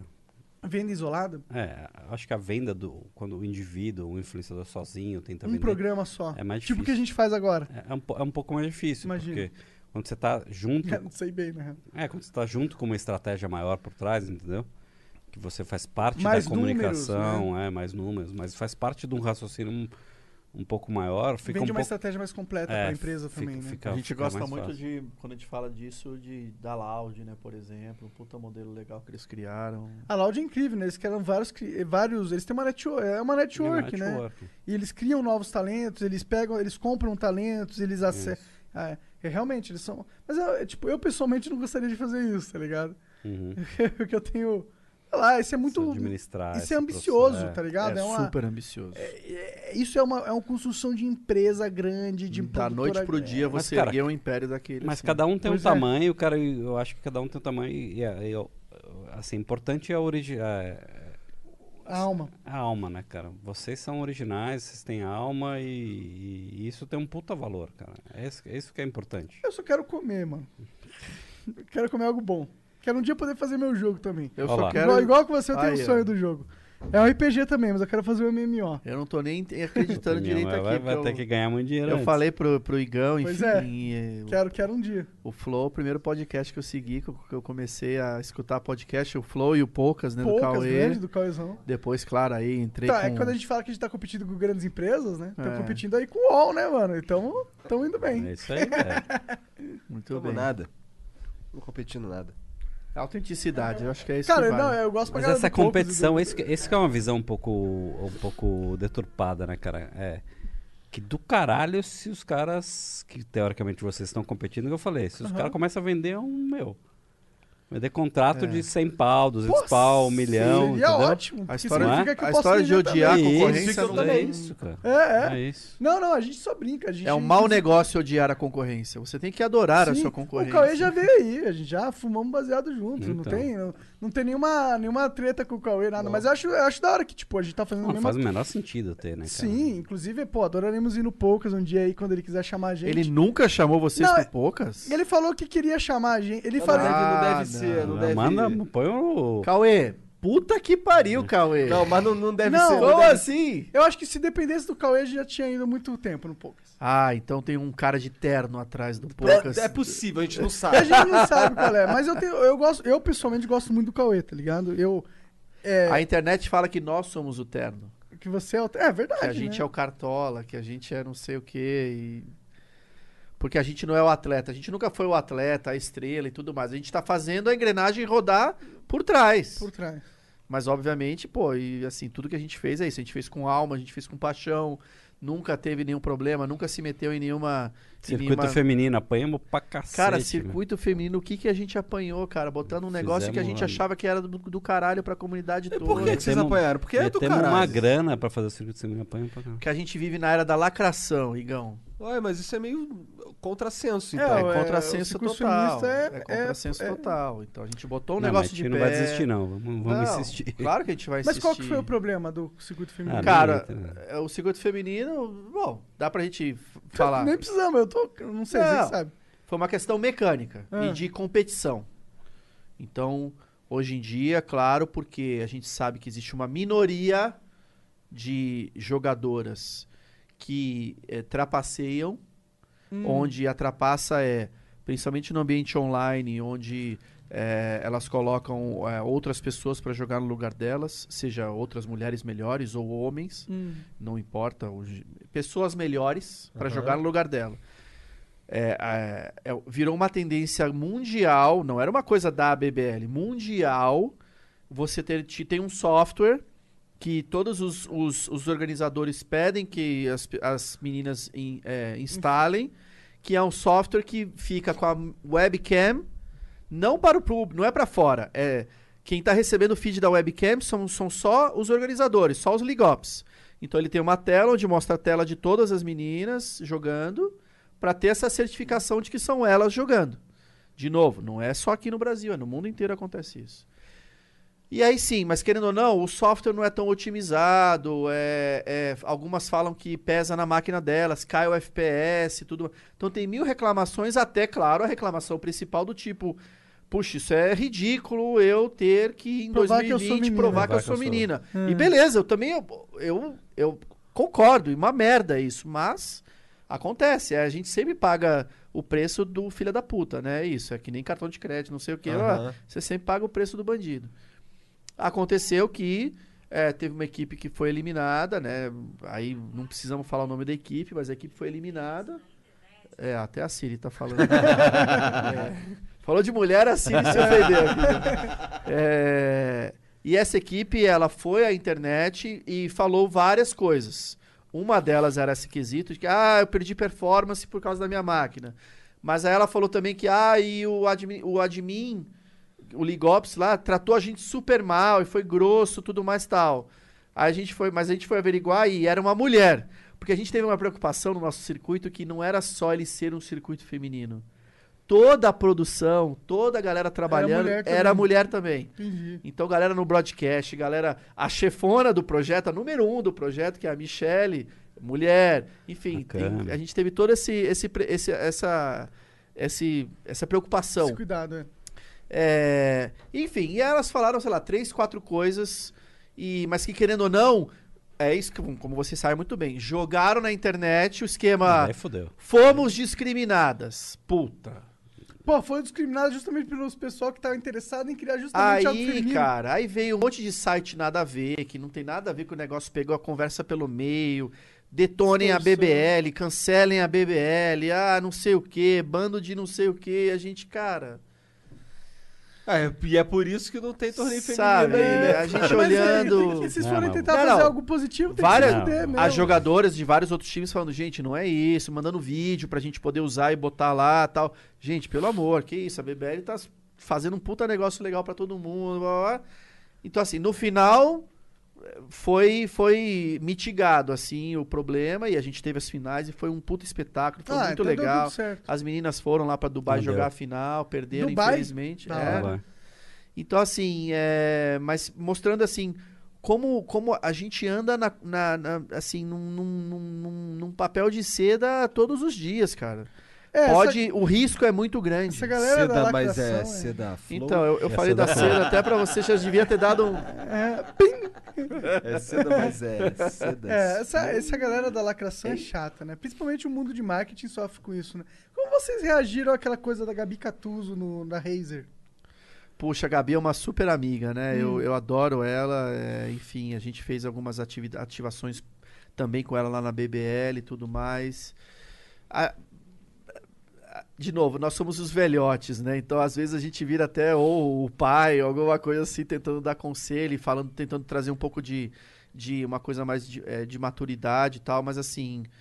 é, a, a Gabi teve o episódio dela, né? Parece que, enfim, foi um burnout ali. Ela teve um, um episódio é, que realmente ela explodiu ali naquele momento. É, Ah, mas você sabe qual é? É e ao tipo- que parece a negociação e o bate-papo com a Razer foi até Aham. super legal. Porque é, é aquele negócio, é como sai, né? Aham. É como Não, sai. Eu, o que eu ia falar é que, tipo, ela eh, foi ba- babaca com o cara, xingou, mas, mano, eu já fui bem mais Pelo babaca. amor, todo eu já fui mundo bem fala mais babaca coisa, em live, ao vivo. Cara, eu jogando Dota, eu sou um monstro. É, Às vezes enfim. eu. Vai se fuder, seu filho! Tipo, eu. Não, mano, eu não sou. Eu não sou legal, tá ligado? É. Eu é, se você tá lá e você é meu inimigo, você é o meu amigo fazendo merda, eu vou falar algo que a Gabi Catuso nem conseguiria imaginar falar, porque então. No dia seguinte, eu, eu não vou saber se foi exatamente o dia seguinte, mas foi, cara, foi muito próximo, alguns dias depois. É, por, por coincidência, teve um evento na BBL, uma festa até, que a gente faz umas festas também. Não sei se vocês sabem, a gente é. Eu já é- fui uma lá. a gente é dono da Party of Oh, Legends, que é a, é a festa lá de, de games. Também já fui em uma. Também e já tem fui. umas que a gente criou um- uma nova marca que era a Party One, né? Que é a Party of Legends que a gente faz só pra, pra influenciadores e Famosos, pra galera. vocês já foram convidados? Não, não, tá a gente não tá. Não, é só pra famosos. Só pra famoso, só pra famoso. É, e, e assim, dias após isso, teve uma party dessa lá na BBL. E, cara, a Gabi foi, tava lá, e tava a galera da Razer também. E quando eu olhei, tava todo mundo tomando cerveja na mesma roda ali e tal. Então, assim, gente, é. É óbvio que tudo que sai, que explode pra internet e tal, é, tem Aí muito... Os caras entendem porque eu não tenho Facebook. É, entendeu? Ninguém morreu, ninguém nada, sabe? É tipo a Gabi um tá teatro- bem. um teatro das Gabi tá continuando fazendo É um trabalho explosivo, uma coisa- fantástico. é uma coisa que a gente resolveria numa mesa de bar, cara, entendeu? É uma treta. O o problema é isso. Quando você vai pra trás do teclado, Você bicho, precisa ganhar. Fudeu, velho. Você precisa. Porque as pessoas são muito, muito macho e muito críticas atrás do teclado, Sim, cara. Mas sim. você senta olho no olho, cara. Ah, mas cara tranquilo. tudo se resolve, cara. É... Pelo amor. Também acho. É, parece que é, também tem esse lance que na internet, quando o cara vai ler, por exemplo, é, o cara é bolsonarista, para dar um exemplo. O cara é bolsonarista. Ixi, ele vai entrar nessa. Não, né? só um exemplo. É só um exemplo. E aí ele vai ver o vídeo do Bolsonaro aí que saiu. Tá. E aí o cara é bolsonarista. O que ele vai ver naquele vídeo ali vai corroborar com o que ele já pensa, Claro. porque ele já foi ver aquele vídeo com aquela ideia ali. É. Então, de acordo com a predisposição dele, ele vai interpretar de um jeito. Agora, se o cara é petista, ele vai interpretar o contrário, o mesmo vídeo, só que por Total. causa da predisposição. Mesma coisa com um tweet. O cara vai interpretar um tweet baseado com a predisposição dele, que ele já vai entender o que ele quiser. Pau no cu daquele dos tweet cachorros. Eu tive uma. Eu tive uma. Quer dizer, transformaram, né? Uma. Enfim, eu sou amigo do Gal há milênios, né? Desde lá atrás. Ele jogava os meus torneios, eu vi ele crescendo, acompanhei toda a jornada dele e tudo mais. E, de novo, mesma coisa, a gente se afastou, ele de repente também saiu do cenário, eu continuei, fui pra Nvidia, blá blá blá. É, de repente, já nessa crescente, onde a tribo tava ficando gigante tudo mais tal, rolou um, um, um, um tweet onde, eu não sei, alguém falou algo do gênero, ah, porque... é, porque o Galto é o bordão da mágica, né? Aqui, eu, a, a- aqui a gente prefere a mágica. E ele brincava com a história dos ternos, né? Nós somos os ternos, né? Porque a gente é a produção não sei o quê. E aí me, me, me taguearam num tweet assim. Ih, Léo, o que, que você acha de. O que, que você acha aí disso daí? Que o que vale é a mágica e tal. E, cara, aí vai totalmente esse negócio da interpretação. Porque eu, eu simplesmente cheguei e falei, cara, o Gal é fantástico, tem público pros dois. Tem gente que gosta só do Rue Rue e da mágica, e tem gente que gosta de uma transmissão mais oficial, fechada, tradicional, não sei mais o que. Foi isso. E aí não foi nem o Gal, porque depois eu conversei com o Gal, ele falou, Léo, chegou em mim que você estava me detonando. Caralho. E aí eu já respondi antes de ver. Entendeu? Olha como é que é o negócio, entendeu? Depois ele leu o tweet e falou: caralho, você não falou nada demais. Você falou é legal um e é legal o outro. entendeu? Mas a tribo já tava. Ah, detone este cara que falou mal do Gal. A gente, cara, o que, que é isso? Lê lê o texto aí, interpretação de texto, gente. É, pelo mas- amor de Deus. Às vezes precisa nem de muita interpretação mesmo, é só, é só boa vontade. Pelo amor de Né? Deus. Não, é, é isso. Né? Porque às vezes o cara falou, beleza, galera, ok, tá claro que ele não detonou, mas vamos tentar de, de botar, tacar o fogo ali anyway, entendeu? Você fala, meu, porra. Aí você tá tranquilo em casa, de repente o seu, a sua timeline tá lotada de nego lá te xingando. Você É. fala, oi, o que, que eu fiz aqui, cara? Como assim? Tô dando minha opinião, É sensata doido, aqui. cara, é doido. Isso é bem doido. E aí eu, depois dessa, eu parei, enfim. Parou do que? De dar Eu opinião? só, Por é, eu isso- só, eu opinião. só o Nando posto... é o mais sensato dessa mesa. Eu só aqui, posto sobre unicórnios e ursinhos e coisa, sei lá. né? O unicórnio que tu, que tu posta sobre são os de bilhão, né? É, Poderia, poderia, poderia. Mas nesse universo do Twitch ia ser mal interpretado também. É isso aí. Ah, quer tá Capitalista, show off, quer porco. ser o capitalista do, de merda e tal. Então, É, culpa de você da pobreza Então, não, é sua. cara. É foda. Total. É, você, criança- tá com, você tá acumulando muito dinheiro, daí tá sobrando É menos dinheiro pros outros. Cara, o Brasil é um país onde é isso, é o mérito e, e o resultado, o sucesso das pessoas é, é visto com negatividade, cara. Você, quer dizer, existem algumas classes. Se você é um atleta, se você, enfim, é Ator realmente. da Globo. É, aí eles, beleza, não, você ralou. Todo o resto, não, não. Você chegou lá, Trapaceou alguém. trapaceou, ferrou, não sei o Quem quê. que tu fudeu pra chegar aí? Pois é, Exatamente. complicado. É, mas também não é. Não é tão mentira isso? Não é tão mentira, cara. Tem muita. Mesma Não, coisa. A Não, gente acaba assim, levando a fama muito por, por nego causa de ganhou outros. muito dinheiro é, no Brasil roubando pra caralho. É. É Ah, questão. bom. É, PT tu tá tá aí, fazendo. né? tu, tá, tu tá trabalhando num, num- num ramo de ego pra caralho há muito tempo. né? Verdade, né? Não, mas é- Publicidade. mas, mas é, mas é, é um ramo bem honesto, assim, cara. É? É? eu- Não tem um esquema esquisito nesse ramo de, de, de publicidade que é tipo. Verba do governo teve muito. Não, é bem. Isso aí é. Meu Deus, né? Eu tô, na verdade, tudo que o governo tem a ver com mídia, com TV, é tudo esquisito, né? Concessão e tal, Sim. mas beleza. Mas eu digo de as empresas terem um esquema no sentido onde você tem que pagar uma grana é, todo mês. Eu não lembro direito como que era, O mas BV, é o BV. O BV. É Que isso. Não sei o que é isso. Você não conhece o BV? bonificação por, por veiculação. Por vinculação. O que, que é isso? Com- é, bom, eu acho que vocês explicam melhor do que O eu. Nando explica, com certeza. Tem propriedade disso. Não, é, é- é- Se você compra. O, o modelo das agências foi meio. Ele- era muito mais focado na criação, no trabalho em si, entregue. E daí aos poucos ele foi migrando mais por essa parte do BV, que é o quanto você ganha para colocar e fazer uma compra de mídia. Então se você vai lá e compra 100 milhões de mídia, você ganha um dinheiro de volta da emissora Entendi. por fazer aquela compra, essa bonificação. E isso era uma coisa é, legalizada e etc. É, é praxe, né? É. Eu lembro que uma época eu queria, eu tava entrando nesse mundo e. E aí me explicaram como que funcionava essa parada, tá ligado? Aí eu falei, caralho, é assim que funciona. Então se eu quiser realmente que tenha publicidade na- no meu canal, eu vou ter que pagar alguma coisa pra. Então, ligado? daí o que acontece é que acabou, acabou meio que, que, que corrompendo um pouco o raciocínio, entendeu?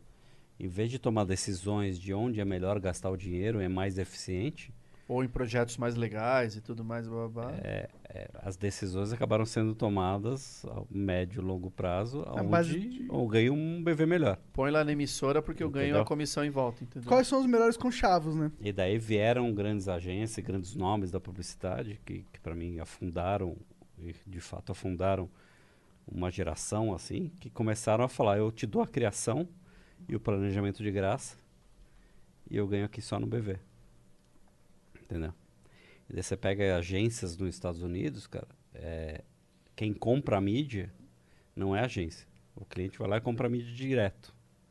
E a agência de publicidade só ganha por resultado da campanha, entendeu? Eles são criativos e são pagos por um FII de criação e fazer um bom trabalho. E daí você vê muito assim, é, é engraçado como você vê a diferença do profissional e o envolvimento do profissional que é pago para entregar um bom resultado de criação, entrega e do que é pago para que, que Pra- o modelo é um, um pouco em Caralho, cima do BV, entendeu? do- doideira essa porra. É. Foda.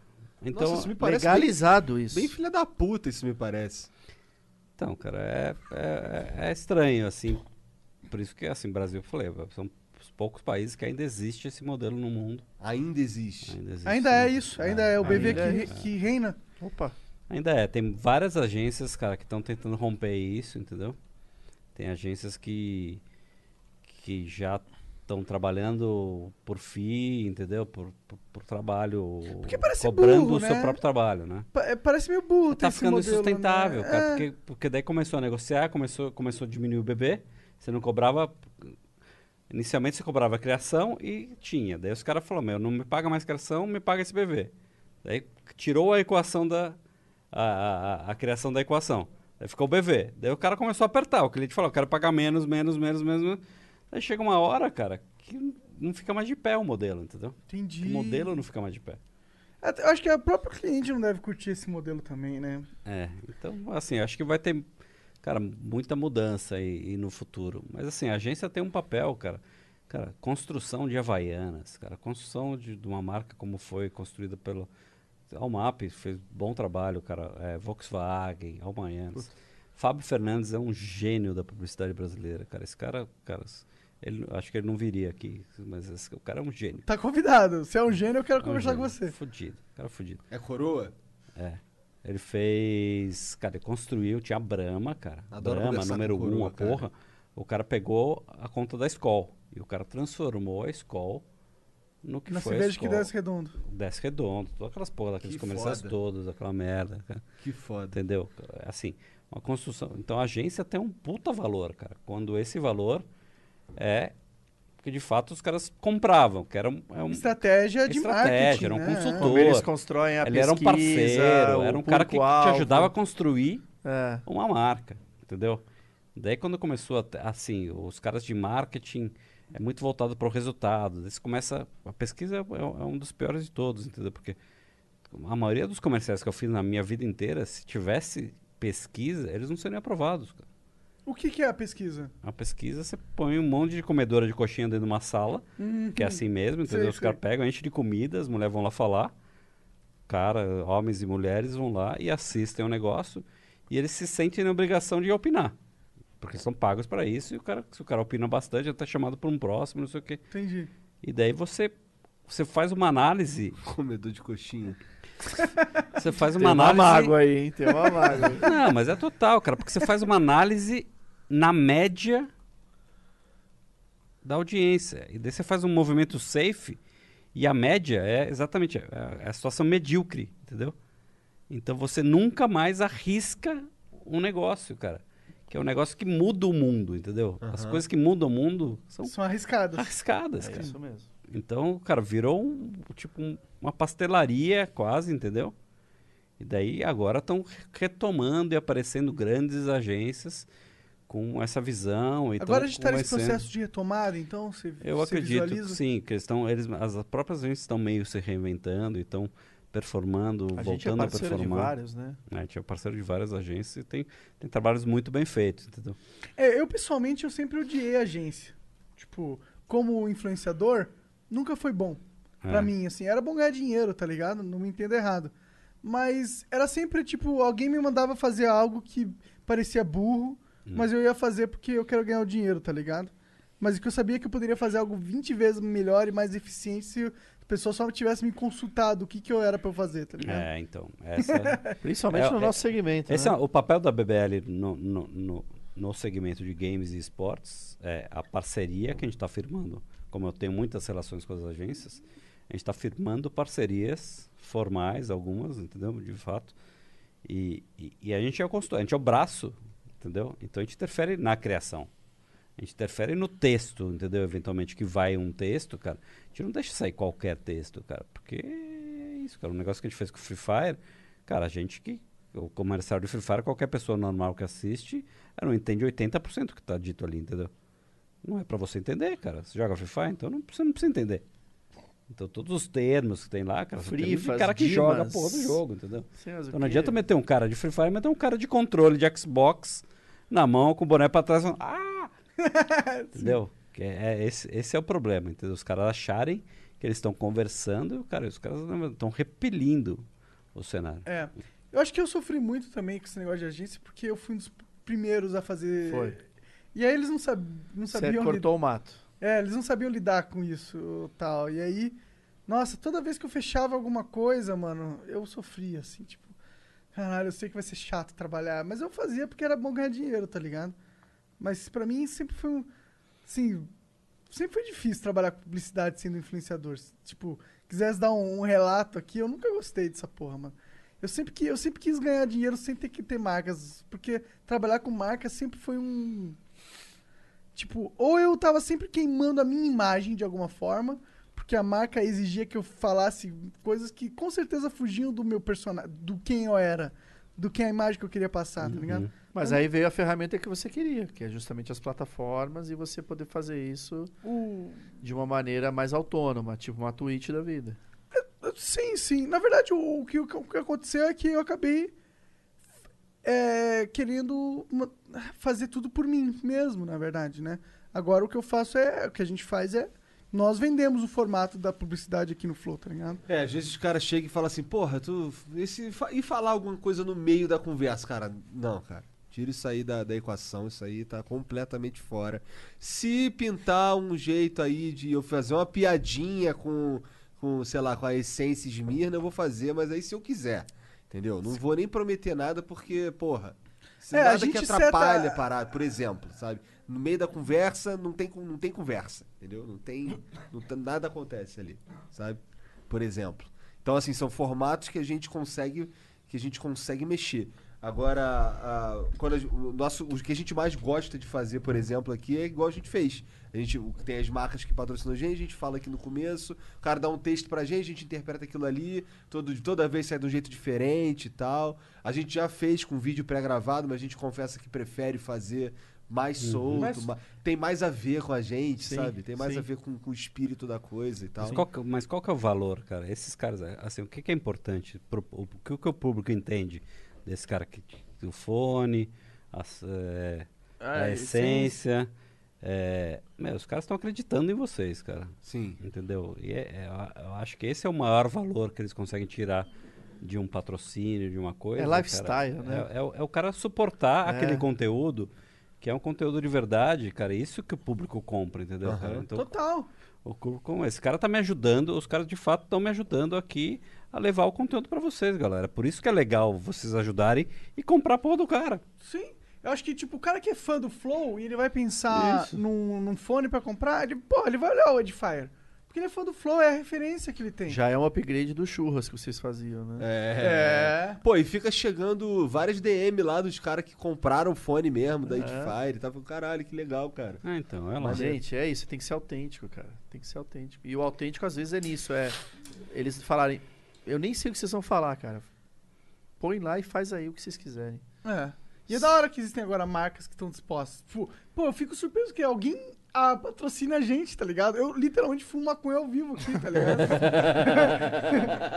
eu, eu falo muito Mas até aí o Elon Musk fumou lá no, no Joe Rogan. Porra, mas tá? ele é o Elon Musk no Joe Rogan, tá ligado? Eu sou um monarca no Brasilzão aqui, tá ligado? Tem uma diferença grande aí. Ia ser muito louco você tá fazendo isso e ter fumado a maconha e tá aqui do nosso lado tá o Bolsonaro com você, né? Já pensou? Quem sabe daqui uns 10 anos, né? A gente não consegue, né? Ué, o Bolsonaro não ligou pro Fallenzão ali na hora e bateu Verdade. papo? Você não souberam disso? Eu fiquei sabendo, eu vi isso, eu vi. Eu acho incrível, inclusive, mano. Cara, eu queria muito que o Bolsonaro fosse um ótimo presidente. Eu tinha esperança nessa porra, tá É, ligado? todos nós temos, cara. É, mas até agora tá difícil. É, não é fácil. bicho. Não é. política não é fácil. Não, é. É. um mundo contra também, né? Complicado, complicado. É, ele não é um cara fácil, enfim, mas... É, é que talvez ele tivesse que ser mais esperto. É, eu acho que ali falta. Falta, falta taco ali pro jogador. falta. Bom, mas, pô, Nando, Léo, obrigado aí demais por vir Pô, a conversar gente que com a agradece nós, pra a caralho, cara. Obrigado aí, cara. Várias histórias aí. Agora eu sei exatamente o que é a BBL bonitinho. Primeiro, ô, parabéns pra caralho. por Parabéns pra caralho. Vocês dois. Primeiro, pô, a carreira incrível de vocês dois. Participou da questão da, da eu achei isso incrível de saber. Foda. Porque a Monkey foi parte da minha infância, assim, muito forte, tá ligado? Então tá com um cara que participou disso é da hora pra mim, tá ligado? E fãs de games, fãs de MMO, e eu, porra, espero todo sucesso possível e impossível aí pra BBL, que vocês... O Nando veio super no escuro aqui hoje, né? Ele falou, what the fuck, que que é aí, cara? Que que a gente Nem- vai falar, velho? Que- E vamos fazer um torneio de luta, cara. É. Vamos embora, cara. Vamos fazer. Sério, vamos fazer, cara. Vamos Então de vamos, cara, então tá aí, vamos, você tem um cara que é fã Então, ó, disso. e eu tenho, Você eu vai tenho, ter que narrar. e eu tenho todo, eu narro e eu tenho todo Narra e uma- joga bem pra E caralho. eu tenho toda uma galera que já sabe fazer e tudo, cara. É, então, é, É, nóis. só precisa se juntar em torno de um produto legal e aí o resto a gente faz acontecer. A gente divulga. Galera, tendo, tendo, tendo comunidade, tendo comunidade O que tá importa é a comunidade, gente que cara. importa. No final, o que importa é a comunidade. Porque não tem jeito. Sem a comunidade, a coisa não sai do chão.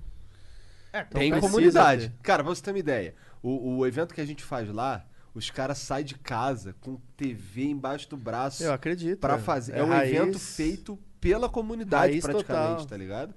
Os caras levam os próprios equipamentos. Assim, a única coisa que a gente. Que a gente que... Como é que é o nome mesmo do evento? Treta. Esse é o treta. Vai ser na BBL, então, é isso? Precisamos conversar isso daí. Porque eu não sei se o nome vai ser o mesmo, mas Tá a gente bom. pode fazer. É... Já estão brigando pelo copyright. É, então, já que tem uns outros caras brigando mesmo. A gente vê essas coisas de longe já. Então, mas aí pra você ter uma ideia, lá, por exemplo, os principais torneios Street Fighter, Mortal Kombat, é, Guilty Gear, esses principais aí, a gente fornece os, os, os equipamentos para as pessoas jogarem. Tá. Mas tem, tipo, 15 outros torneios que, as, que os pró- a própria comunidade organiza. Legal. E aí eles levam TV embaixo do braço, levam as paradas, e eles Não, fazem. vamos lá. A gente faz só, a gente dá, pra você ter uma ideia, a gente dá só o espaço e acontece um torneio Cara, a gente que o ano isso. passado aconteceu num, a gente ocupou uma faculdade quase inteira, Olha um só. bloco inteiro, tá Que ligado? animal. Bizarro, cara. E lá em Curitiba, imagina aqui em São Paulo. Gastou uma grana nisso aí, comprou 200. Comprei, 20 eu- fones. então, e ninguém apoia, cara. Ninguém apoia. Eu tive que comprar 30 fones, cara. Não, vamos lá. Vamos, vamos, vamos botar isso de pé. Bom, é, a galera mandou uns beats É, aqui. agora tu Vamos lê ler rapidinho. celular. Beleza. Mas Tá. segura aí, porque não tem mais Não vai YouTube. funcionar no YouTube. Ah, é. Os beats agora são exclusivos da Twitch, então. São quantos bits? São 300 bits. 300 bits, até eu. Até o Porra, pelo amor de Deus. 300, porra. Então a gente se vê ali na Twitch. Vai lá na Twitch. Tamo fechando aqui no YouTube. Obrigado a todo mundo que tá no YouTube. Um beijão pra vocês, viu?